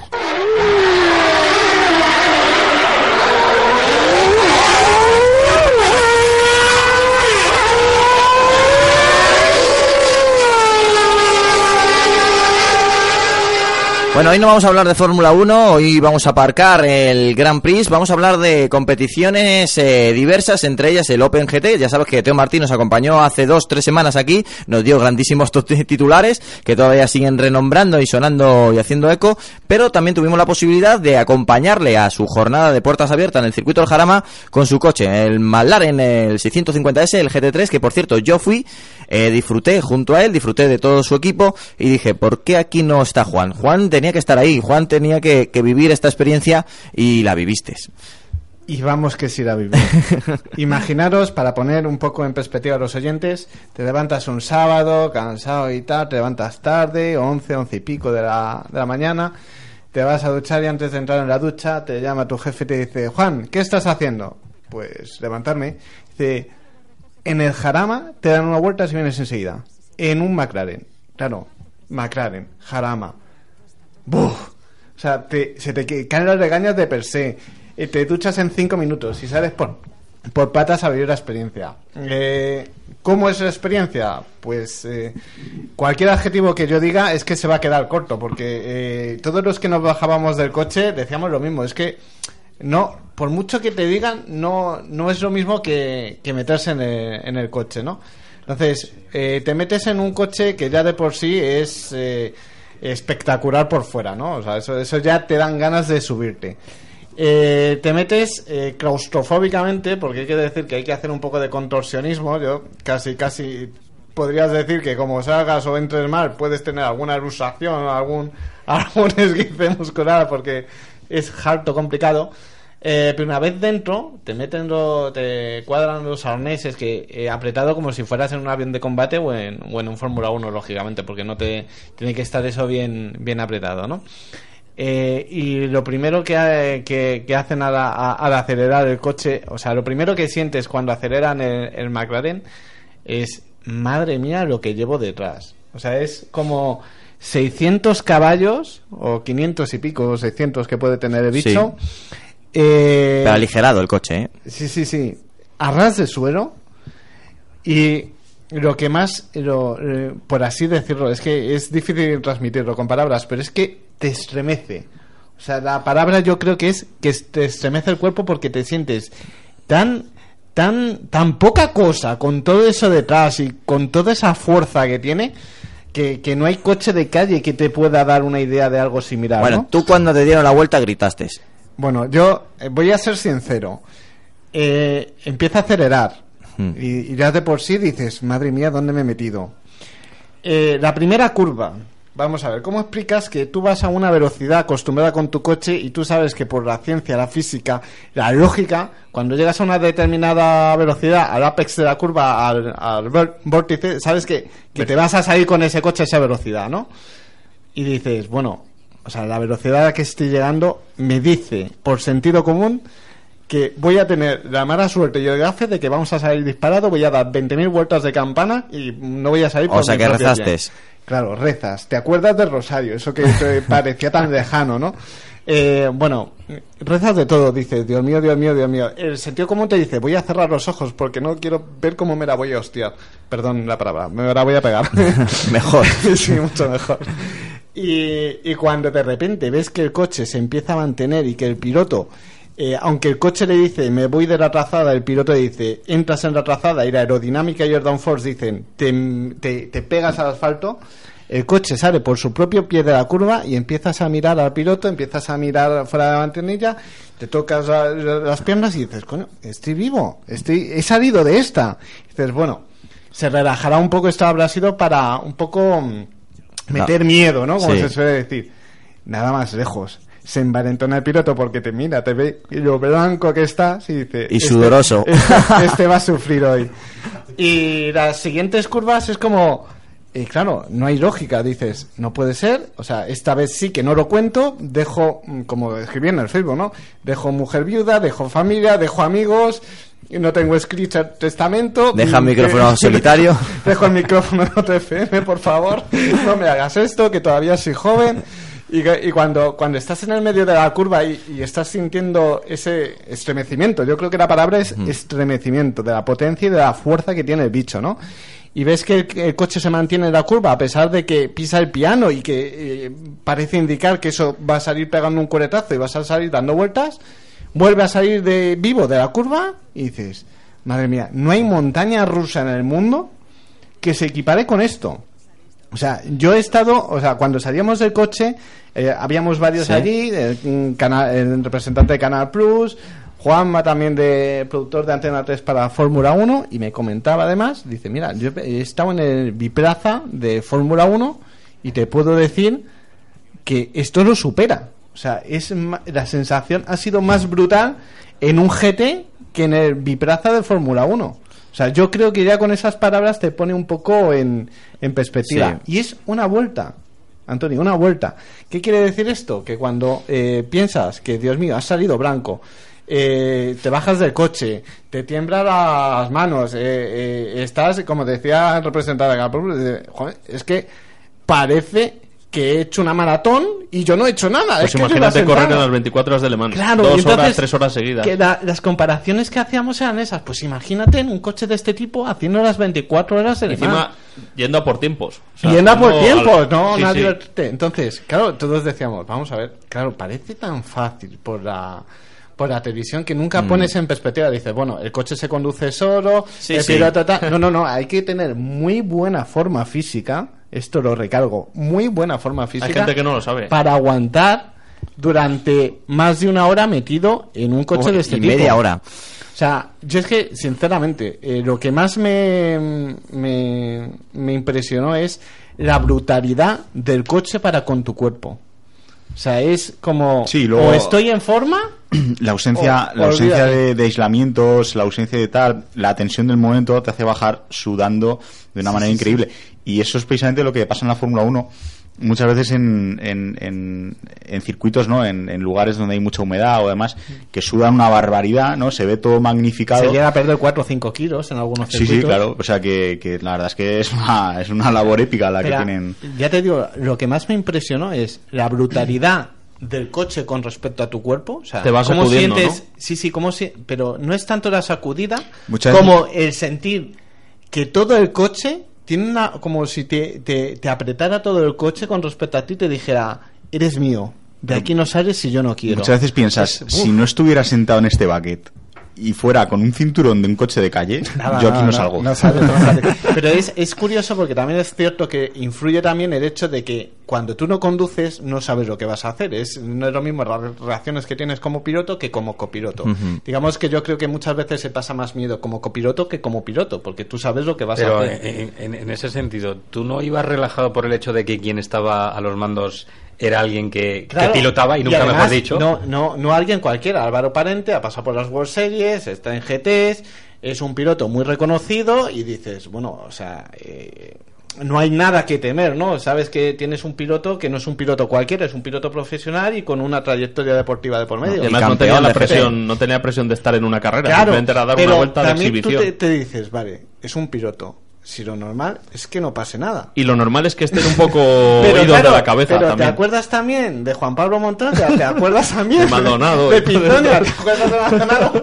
Y dices, Pizonia, que, que- en, una, en una vuelta con un Jaguar alrededor de un circuito, en un evento promocional, Sí, con el, se la pegó y dio autocar, vueltas. sí, pero es Eh, que en, en Montmeló, es que ni siquiera empezó a frenar en el vértice de la curva como si fuese un Fórmula 1 y Claro, era un Jaguar, era claro, un Jaguar claro, entonces, claro, dices, vamos a ver, sí, efectivamente estoy con Álvaro Parente, que es un crack, eh, tengo un coche que tiene un downforce brutal, que yo creo que es lo que más impresiona, porque es la brutalidad de la fuerza que tiene y la brutalidad del downforce cuando estás en la curva, ¿no? Que Explica, mantiene el vamos a coche. ver. Luego soy yo Todo- de las el palabras, apoyo claro. aerodinámico, Ah, el apoyo aerodinámico que es lo que hace que Vamos el a aire- traducir que hay gente en la radio. Vueltas descensionales. Claro. Yo, yo hablaría de el, el aire que roza los alerones y baja el coche. vaya. Eso es, eso es más es. bonito, yo creo que es más agradable. Ah, ah, hablando llanamente Mano. es la fuerza que ejerce el aire a través de Bueno. los apen- de los elementos aerodinámicos que tiene el coche, Juan, ¿qué opinas si hablamos directamente con Juanjo a la calle que tenemos al otro lado del teléfono, que también ha tenido una experiencia muy especial con otro coche y con otro piloto? Bienvenido, Juanjo.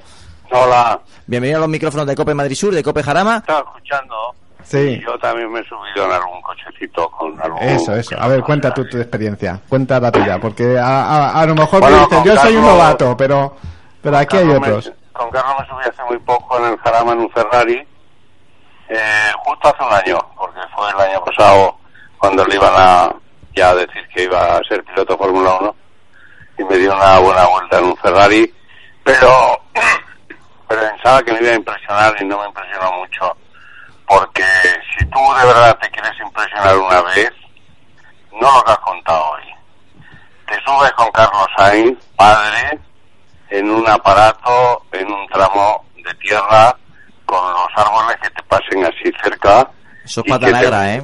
Y que te pegues una voladita de 30 metros o 40. Ahí sí que en- cierran los ojos, ¿no? En Finlandia. No, ahí, ahí te... Dilo, dilo, dilo. Es que claro, yo estoy contando una experiencia en circuito, pero una Pues, experiencia ver, en yo- carretera abierta con árboles pasando a, No, no, no, centímetros ca- tuyos. no, no. Carretera cerrada tiene que ser porque si no ya, eso ya es la ruleta rusa sería, ¿no? Yo, yo una vez le dije a Carlos, para. Dice, ¿cómo? No, porque me dijo, ¿me oye por los interfonos? Le digo, sí, sí, te oigo, te oigo. ¿Y tú a mí? Dice, sí, sí. Digo, pues para. ¿Cómo? Digo, que pares, tío. Y hablamos de alguien que ha copilotado con él en sus A ver, que lo empieza a pasar mal. Y bueno, yo soy campeón de España de copiloto de rally de tierra dos años. Claro, claro, por eso lo digo. O sea que no. Que no eres nuevo en esto. Pero claro, me dice, joder, pues si tú tienes experiencia y tal, digo, sí, pero claro, yo no he ido de lado nunca a 190 pasándome los árboles rozando el morro y el culo. O sea, nunca en mi vida y no, no, no estoy acostumbrado a esto. Que podías ver casi los huevecillos depositados en cada nido de cada árbol. No, es que además. ¿sabes lo que pasa? Que cuando vuelas y vuelas de lado, que sales en el rasante de lado y luego aterrizas de lado, evidentemente, y te enderezas y no has terminado de enderezarte cuando estás pillando otro salto o otra curva de sexta a fondo, joder, es muy fuerte. Eso sí que de verdad. Y luego, a ver lo que tú decías, pero el sonido de que se oye en los coches de rally de las piedrecillas dando en la chapa por debajo, ta, ta, ta, eso- todo, todo eso te, bueno, me pone como una moto. Yo, no sé si a Juanjo le pasaría lo mismo, pero yo cuando salí del coche no, no eliminé la adrenalina hasta una hora y media después. O sea, todavía estaba comiendo con mi mujer y todavía tenía la adrenalina del, del momento. Pues, pues mira, voy a contar una anécdota. Cuando Carlos en la época de, creo que fue del, sí, al principio del Toyota, Carlos acaba de ser campeón del mundo por segunda vez. Y, y corríamos en, la, no, el 92 yo creo que era. Corríamos en Australia y entonces le- la organización de rally le dijo que si no le importaba darle un paseo al ministro de Agricultura de los bosques de ahí o no sé qué. Y dijo, ah, pues sí, sí, no tengo ningún problema. El caso es que el día antes, pues el ministro se pone mal o no sé qué y entonces no le podían dar la vuelta. Y había ido el padre de Carlos por primera vez, iba a un rally de su hijo. Y entonces me dice, oye, me han dicho que como el ministro no, no puede venir, pues que ¿por qué no le doy la vuelta a mi padre ya que está todo organizado? Digo, ah, pues muy bien, dice, pues prepararle un poco para que, claro, que él igual se cree que vamos a ir como cuando vamos al cine. Digo, vale, vale, pues entonces yo no te preocupes que yo le, pre- le prepararé total. Que le empecé a decir, bueno, Antonio, tú, si ves que eh, viene la curva y no frena y enchufa el morro para el lado contrario, pues no te, no te nervioso, porque es que baila un poco el coche para luego meterlo y tal y cual. Me decía, o me va todo a contar a mí, yo me he ido de Madrid a Alicante, en, no se va, es la más, le gusta siempre tener coches buenos. La típica, El- ¿no? La típica, menos de tres horas. típica, la típica. En menos de tres horas Eso. cuando hay autopista y tal.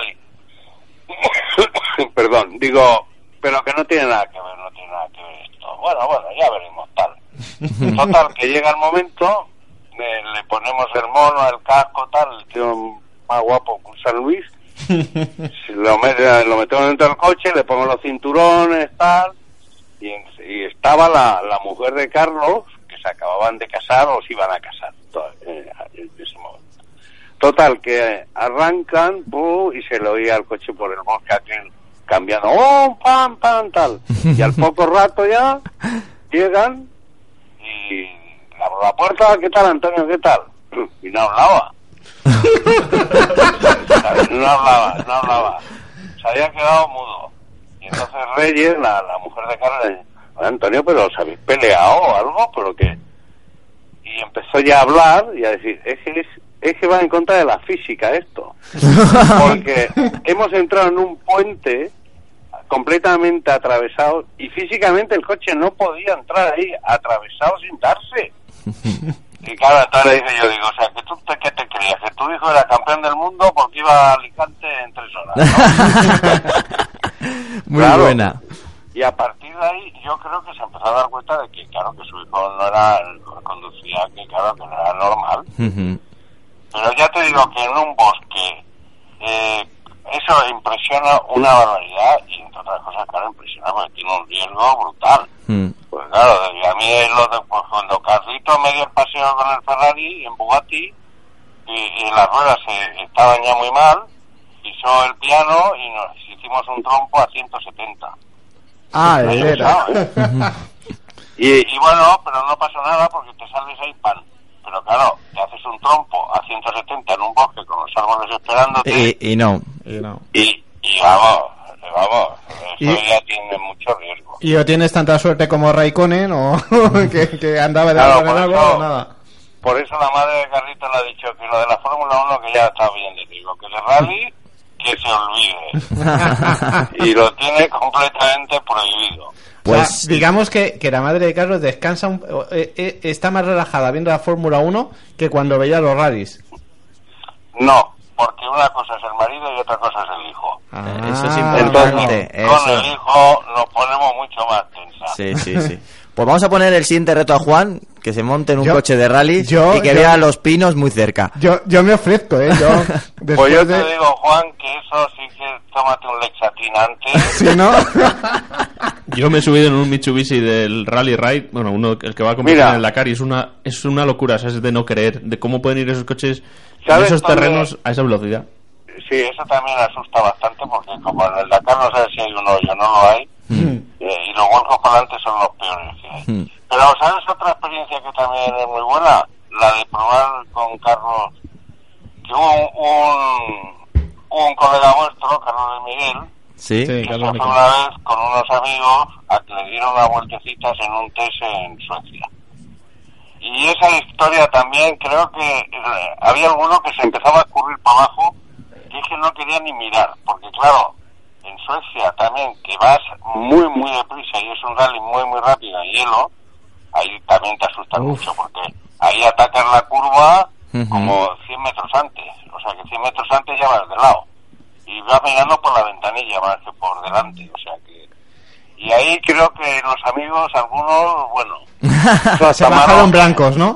no, no, y pataron y todo, o sea, Buah. Se lo pasaría genial, Carlos Miguel. Mira, encima es yo- un tío yo- estupendo. pregúntaselo, pregúntaselo. Sí, sí. El próximo día se, el próximo día que le veas se lo pregunto. Ya sabiendo la Pues, experiencia de Eso, dile, me ha dicho Juanjo lo bien que lo pasaste en Suecia cuando fuiste con tus amigos los franceses. mira, mira, mira, ya tengo anécdota para para, Para hablar con. Carlos. No, no, yo, yo, una de las cosas, no, no sé si a todo el mundo le ocurre lo mismo, pero una de las cosas, lo primero que haces es como intentar cerrar los ojos como diciendo, por favor, o sea, no quiero ver, pero después dices, esta experiencia no la voy a volver a, la ve- a ver, a vivir en la vida, Claro. con lo cual, los ojos bien abiertos y aguantando el tipo. Y, y precisamente yo creo que en, en un rally la cosa debe ser como un poquito más, más fuerte, ¿no? Por eso de, de verlo todo tan cerca, ¿no? Porque en el circuito de Jarama lo que tú dices, bueno, haces el trompo, pero hay escapatoria, Claro, tienes luego- hueco. Y luego los circuitos son muy anchos.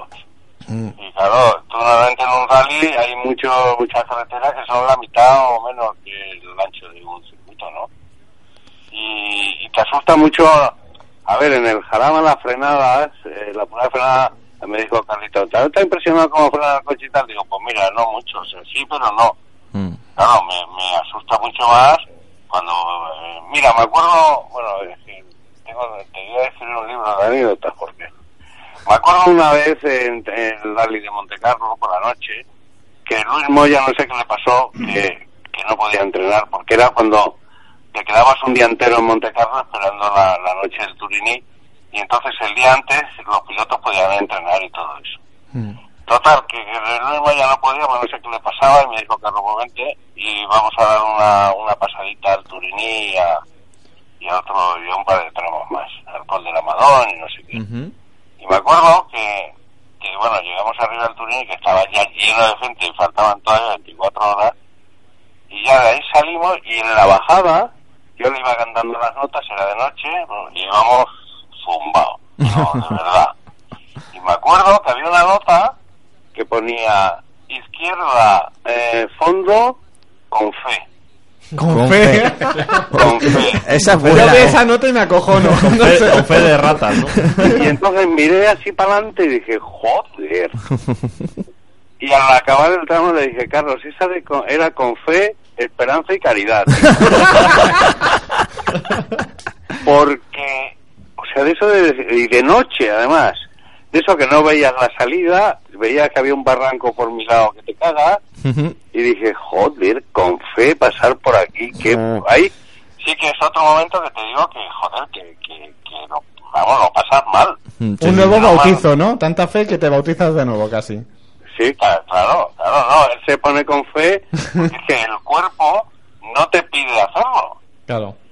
Entonces, claro, pues hay que tener fe, fe en la cruz y fe en Dios de que te va a salvar, porque Claro, si claro. no- Es lógico, porque qué locura. De todas maneras era de noche, ¿no? Menos mal.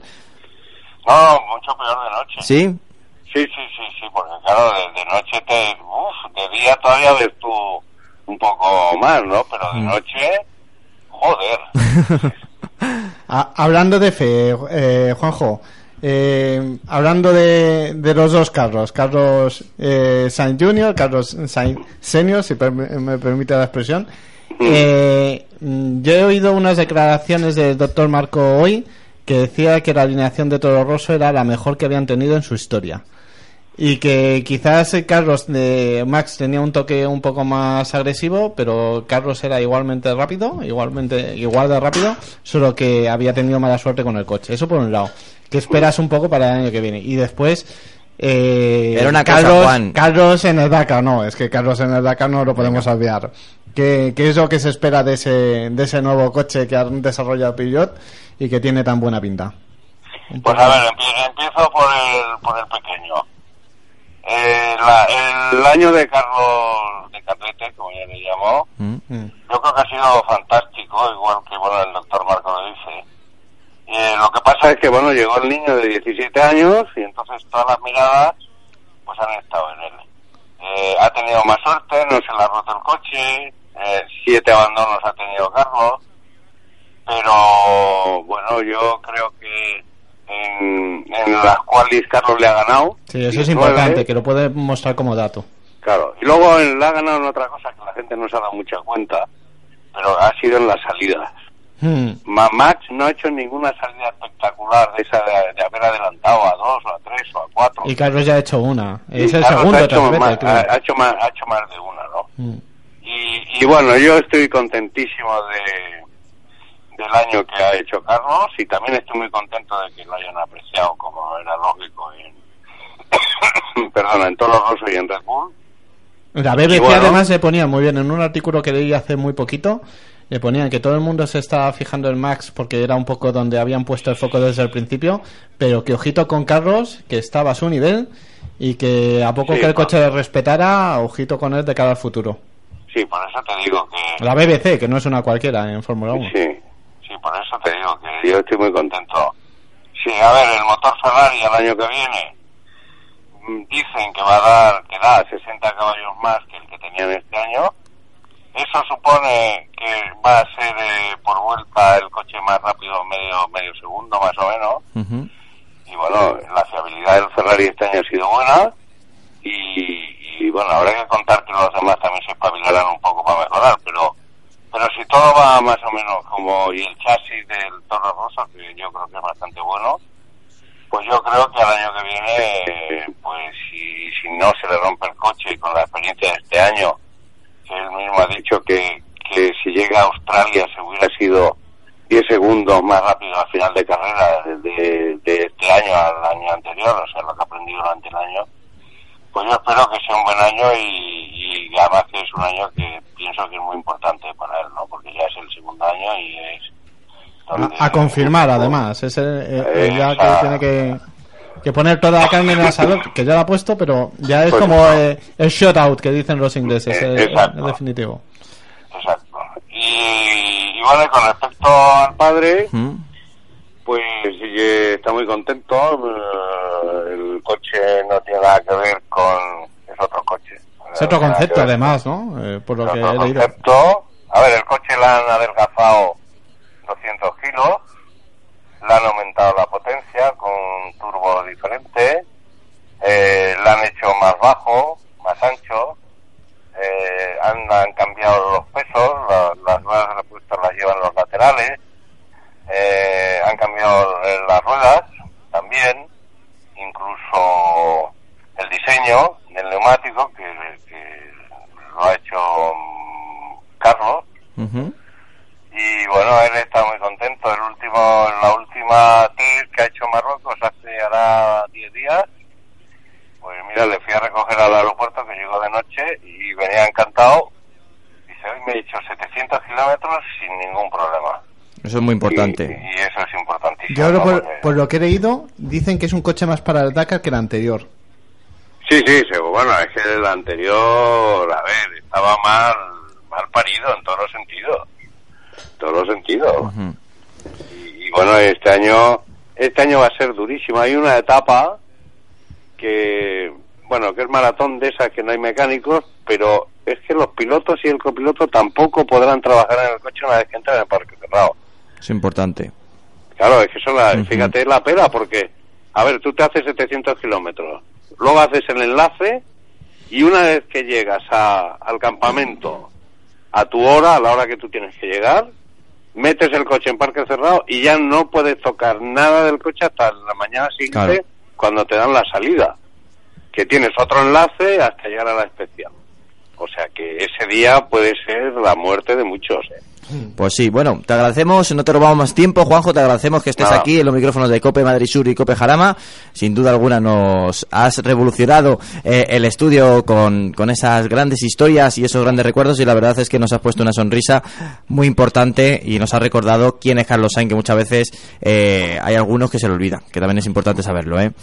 Pues me alegro que os haya gustado. Muchas gracias, un fuerte abrazo. Un placer, Juanjo. Hasta luego. Adiós.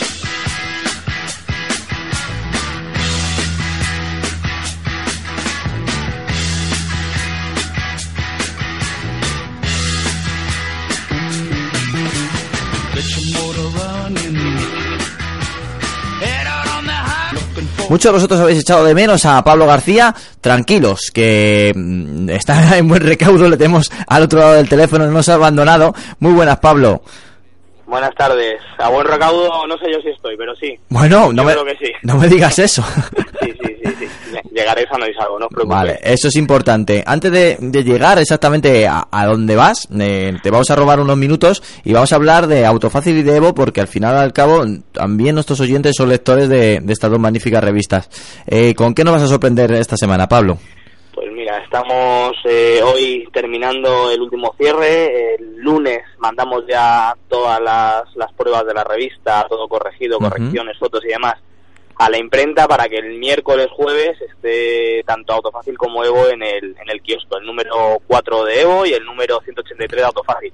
Eh, Autofácil muy cargada, como, como siempre, ya sabéis que, que Encima- tocamos todos los temas. Encima Un especial Navidad. portada. Sí, bueno, el especial de Navidad es la que está en este número. También tocamos un poquito de Navidad, pero bueno, ya tener en cuenta que nos metemos en el, en el número de enero, Claro. que al final, pues bueno, ya es un, un mes en el que ya supuestamente, bueno, pues vamos a pillar mitad de, Sí. de diciembre y mitad de enero. Pero es un número que no va a pasar de moda, puesto que, bueno, no os puedo adelantar nada, pero el tema de portada es, eh, está en, el, en la boca de todo el mundo durante, durante toda esta semana. O sea, Es un tema de importante. portada muy importante, comparativas muy buenas, un super test eh, de un coche que merece la pena que, que los lectores lo puedan ver.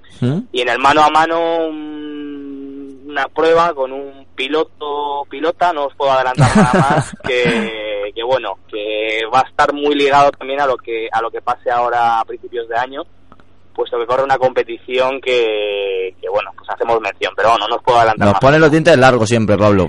Os pongo los dientes largos para que la gente vaya al kiosco y pueda comprar la revista. Evo exactamente igual. Eh, Mm. ya sabéis, pues temas de portada muy interesantes, eh, pruebas y un reportaje muy chulo que hemos hecho aquí en, en España de cuatro vehículos, que no os puedo adelantar tampoco cuáles Mm. son, pero que merece mucho la pena que, que la gente que la gente la vea. O sea, no solo Evo son pruebas eh, británicas, sino que nosotros también tenemos nuestro nuestro granito de arena, aportamos para que la gente pueda leer y pueda disfrutar de, de coches que, que realmente se venden aquí también y que son accesibles para el público. Y que es importante, y aunque parezca una tontería, no lo es tanto ver la fotografía de- del redactor probando el coche y luego escribiendo sobre él. Eso, Eso al es. final te, te atrae y sobre todo pues también, no solamente te pone la voz, también te pone muchas veces eh, el cuerpo y la cara, Pablo, que, que también lo agradecen los oyentes. Efectivamente, pues ahí no- nos verán probando coches, Mm. subiendo, bajando y haciendo pruebas como solemos hacer. Bueno, la próxima semana te vamos a tener aquí la pregunta La del millón. semana sí, estaré ya Venga. por ahí. Además, eh, recuerdo simplemente que el día 19 tenemos esto a través de la web de autofacil.es. Venga, recuérdalo. Copilotajes con, con tandas privadas,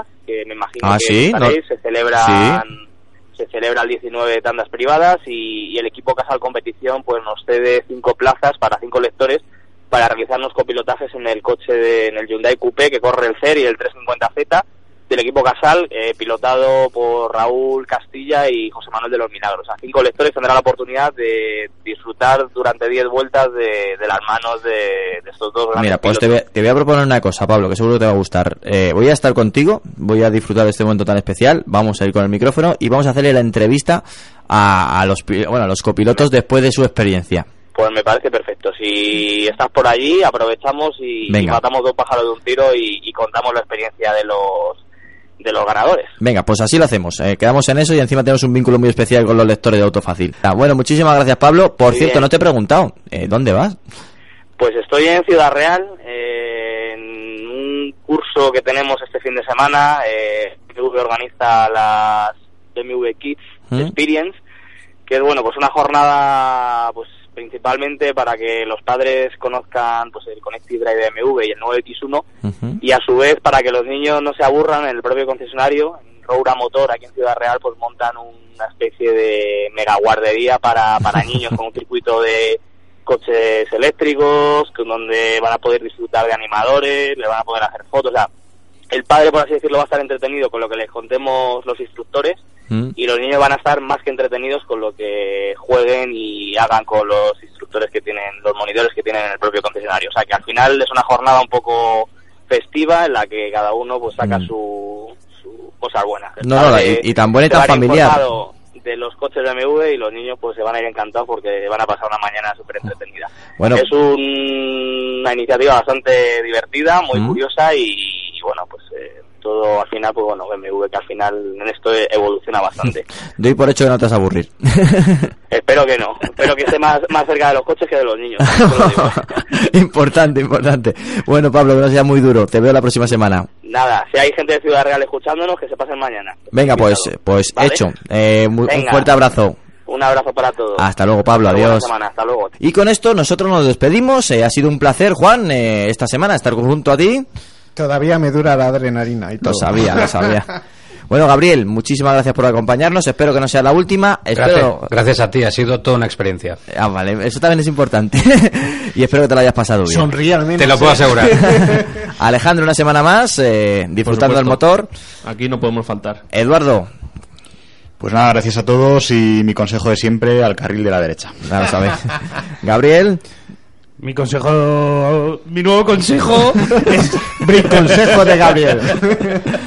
Autoconsejo. Nada, muchas gracias a todos. Y, sí, por el carril de la derecha se circula mucho mejor. Bueno, yo como siempre pongo el punto y seguido, tan solo siete días eh, nos separan, siete días que van a ser cortitos, ya sabes, el próximo viernes aquí a las 7 de la tarde, una nueva cita de la revista Sonora del Motor, abrocharos siempre el cinturón y disfrutar de estos siete días que, bueno, pues al final y al cabo hay que aprovechar que llega el fin de semana y hay que estar pues al 100%, un fuerte abrazo y seguir aquí en Cope Madisur y en Cope Jarama. Hasta luego. For finding my bargain. Come along, let's go for the hell of it.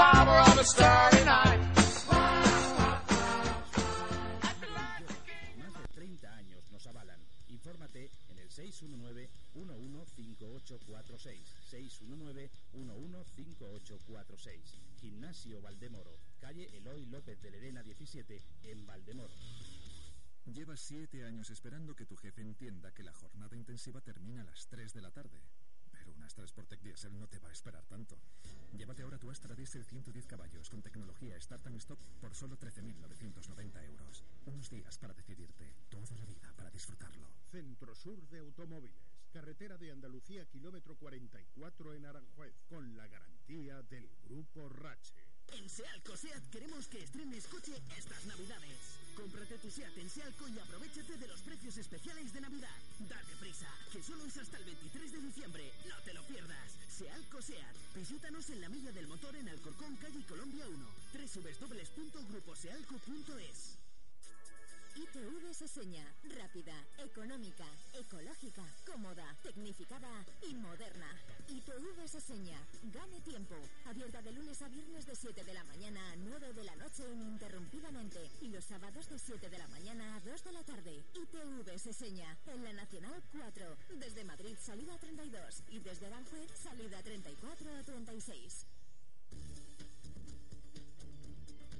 89.7 FM. Cope Madrid Sur.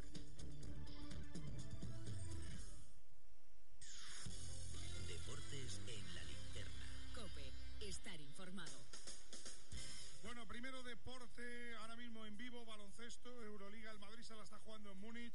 ¿Cómo va el encuentro entre el Bayern y el Real Madrid, Isaac Avilés? Bueno, de momento el partido en el descanso, dos arriba para el Bayern, Bayern 38, Real Madrid 36. Las claves del partido de momento, las- los fallos en el tiro de tres del Real Madrid, 3 de 13 y en el rebote donde dominan los alemanes. Bueno, de baloncesto nos vamos a balonmano, Mundial Femenino. En juego, poder entrar directamente a los Juegos de Río. España juega con Noruega. ¿Cómo va Malvar?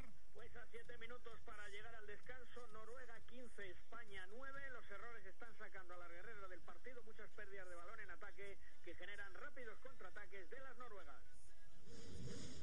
Vamos ahora con las noticias. La primera tiene que ver con Fórmula 1. Carlos Miquel, ¿qué contamos? Pues que se le complican las cosas para Roberto Meri para correr en manos la temporada próxima porque el gobierno de Indonesia ha puesto por escrito 15 millones de euros encima de la mesa para que Río Jarianto, uno de sus pilotos, corra con Manor en 2016. La otra noticia tiene que ver con una española, Carolina Marín, que quiere ganar medalla en los Juegos. ¿Cómo le va en la Copa de Maestras? Pues una carambola la ha clasificado para semifinales de la Copa de Maestras que se está disputando en Dubái.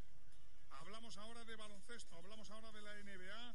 Noticias que tenemos, Álvaro Lorenzo. La pasada madrugada, 24 puntos de Pau Gasol para derrotar a los Clippers y 23 de Ibaka para vencer a Atlanta. Calderón y sus Knicks perdieron con Sacramento. Esta noche juegan Mark, Ricky e Ibaka. Los Warriors buscan en Boston el 24 a 0. Bueno, en balomano, además del Mundial, hay más noticias que destacamos. Luis Malvar. Pues que Manolo Cadenas ha dado esta mañana la lista para el Europeo 2016. Son 18 jugadores. Destaca la convocatoria de Juan del Arco, el regreso de Gurbindo, Stervik y Sarmiento. Mañana, última jornada de la primera vuelta de la Liga a Sobal, con una plaza en juego para la Copa Sobal. Destacan Barcelona, Freiking Granoller, Frigorífico Morrazo, Abanca de Mar de León. Partido clave para saber si Freiking Granoller o Frigorífico Morrazo van a esa Copa Sobal. También este fin de semana tenemos fútbol sala. Hay ya partidos adelantados en la jornada de hoy de Dubadía. Ha terminado uno, uno de España, que ha goleado 8-1 a Bosnia y se jugará el primer puesto con Holanda en la fase de clasificación para el Mundial de Colombia. Y Guadalajara será la sede de la Final Four de la UEFA Futsal Cup. Y también tenemos noticias de atletismo. ¿Qué me vas a comentar, José Luis Gil? que Rusia ya sabe las condiciones que impone la IAF para poder volver a competir internacionalmente. El plan pasa, entre otras medidas, por resolver, resolver todos los casos pendientes de atletas inculpados, bien vía AMA, bien vía TAS. Y hay que hacer limpieza de cualquier directivo o cargo mínimamente dudoso. Una vez la Federación Rusa sea admitida de nuevo en la internacional, sus atletas no podrán competir si no acreditan tres controles externos en un periodo previo de seis meses. Bueno, en nuestro último minuto con Menarejo es un homenaje a un chaval que lo único que hacía era jugar al fútbol en Honduras. ¿Y qué, qué ha pasado con él, Álvaro Madrid? Pues una triste noticia porque el futbolista hondureño Arnold Peralta, de 26 años, ha sido asesinado a las afueras de un centro comercial en La Ceiba, una ciudad del norte de Honduras, y cuando se disponía a entrar en el coche fue asaltado por una persona que le disparó en 18 ocasiones. Sobre este cruel asesinato hablaba el padre del futbolista. un, un golpe duro para, vaya sido para mí. Yo siempre le dije a él que, que, que eh, eh, eh, ese, ese carro que andaba eh, eh, eh, era, era demasiado. Tentación. Tentación. Bueno, el fútbol está de luto con esta triste noticia. Tres apuntes rápidos. Salguero, ¿cómo va el Getafe Real Sociedad? Sigue empate a cero, 30 minutos de la primera parte. En baloncesto Euroliga, ¿cómo va el Real Madrid y el Bayern de Múnich? Avilés. Los jugadores calentando, de momento no ha empezado el tercer cuarto, sigue el Bayern 38-36. Y en balonmano Noruega-España, ¿cómo va Malvar? A cinco minutos para el descanso, Noruega 16, España 9. Con este resultado, España juega octavo de final contra Francia. Nosotros te lo dejamos a ti, Colmenarejo, a las 12. Viene ya Corrochano con todos los compañeros del partido de las 12. Sigue la linterna Lama a las 9, a las 8 en Canarias.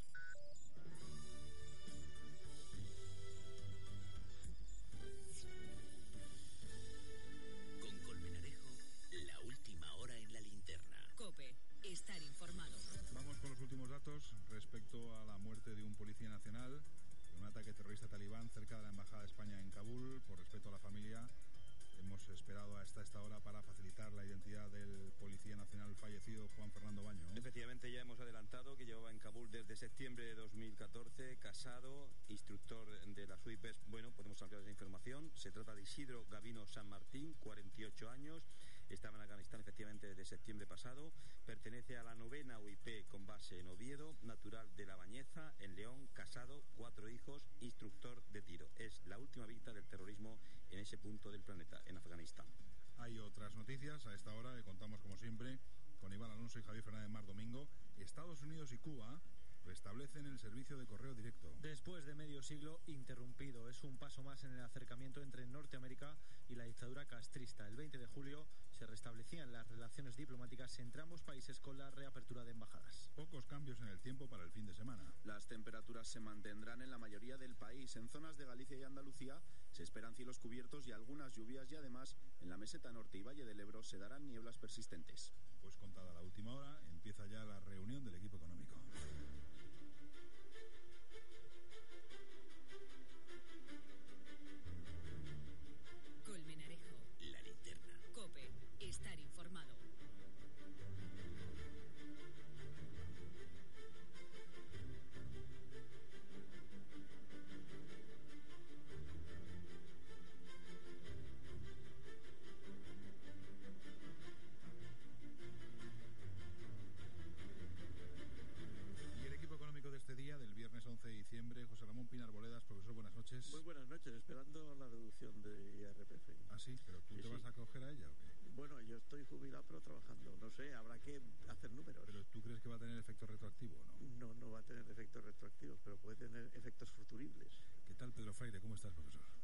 Un poco entristecido por las noticias a Kabul, pero mm, alegre de estar aquí. ¿Qué tal, Joaquín Bismanos? Aquí seguimos. Recordamos, Joaquín, que la crónica económica comienza con que el PP no concreta exactamente cuándo entrarían en vigor esas rebajas a las que hacía alusión el profesor Pinar Boledas en el IRPF a jóvenes, jubilados y autónomos anunciadas ayer por el presidente del gobierno. No, no hay fechas. Lo único que hemos sacado hoy, Juan Pablo, es que se aprobarían según vaya la recaudación. Álvaro Nadal, el director de la Oficina Económica del presidente del Gobierno, vincula la puesta en marcha de las nuevas exenciones a la evolución de los impuestos durante la próxima legislatura. Yo prefiero adelantar acontecimientos. Dame la tasa de crecimiento de la recaudación en otoño del año que viene y te diré cuál de las medidas que estamos proponiendo será la que pongamos en marcha. Habría que esperar, por tanto, a otoño del próximo año, a la evolución de los ingresos, por supuesto, a que el Partido Popular siguiera en el gobierno. Dice el, coordinador del programa económico del PSOE, Jordi Sevilla, que las medidas anunciadas por Rajoy le dan vergüenza ajena. Es una frivolidad que este país no se puede permitir. Creo que hay que enviar a Mariano Rajoy, iba a decir al paro, pero no va a ir al paro, va a ir al registro de la propiedad que lleva 30 años esperándole. En la misma línea se ha pronunciado el líder de la UGT, Cándido Méndez, cree que la idea de eliminar el IRPF para los que quieran trabajar más allá de la edad legal de jubilación, un año para los jóvenes que encuentren su primer empleo, son medidas inoportunas, inconvenientes e ineficaces porque no van a contribuir a la creación de puestos de trabajo. ¿Y los expertos, Joaquín, qué opinan? Esta mañana, en Herrera, en COPE, ha estado el catedrático de Hacienda Pública de la Universidad de Alcalá, Manuel Lagares. Cree que las medidas sí van en la buena dirección, sobre todo la que permite alargar la vida laboral. Las propuestas son correctas, intentan resolver un problema demográfico terrible que tiene este país. Hoy en día la población mayor de, de 65 años son 8 millones aproximadamente de personas. Es decir, un tercio de la población total va a estar fuera del empleo por razón de edad. Tenemos que aumentar la edad de jubilación. Y entiende que se pongan límites a las nuevas exenciones. Tiene que haber un límite, obviamente el ahorro de la pensión no puede ser inferior a lo que deje de cobrarse por el impuesto sobre la renta o más o menos equilibrado con lo que deje de cobrarse por el impuesto sobre la renta. A mí se me ocurre que más o menos lo que tiene que haber es un intercambio, ¿no? Yo me ahorro el impuesto sobre la renta y el Estado se ahorra el, el pago de la pensión de jubilación. Lagares ha recordado que el origen de estas medidas está en la propuesta de reforma fiscal que hizo el comité de expertos que él mismo presidió. Se anuncian nuevas rebajas fiscales, pero la deuda no para de engordar, dicho de una manera llana. Ha sumado, sí, algo más de 9.850 millones de euros.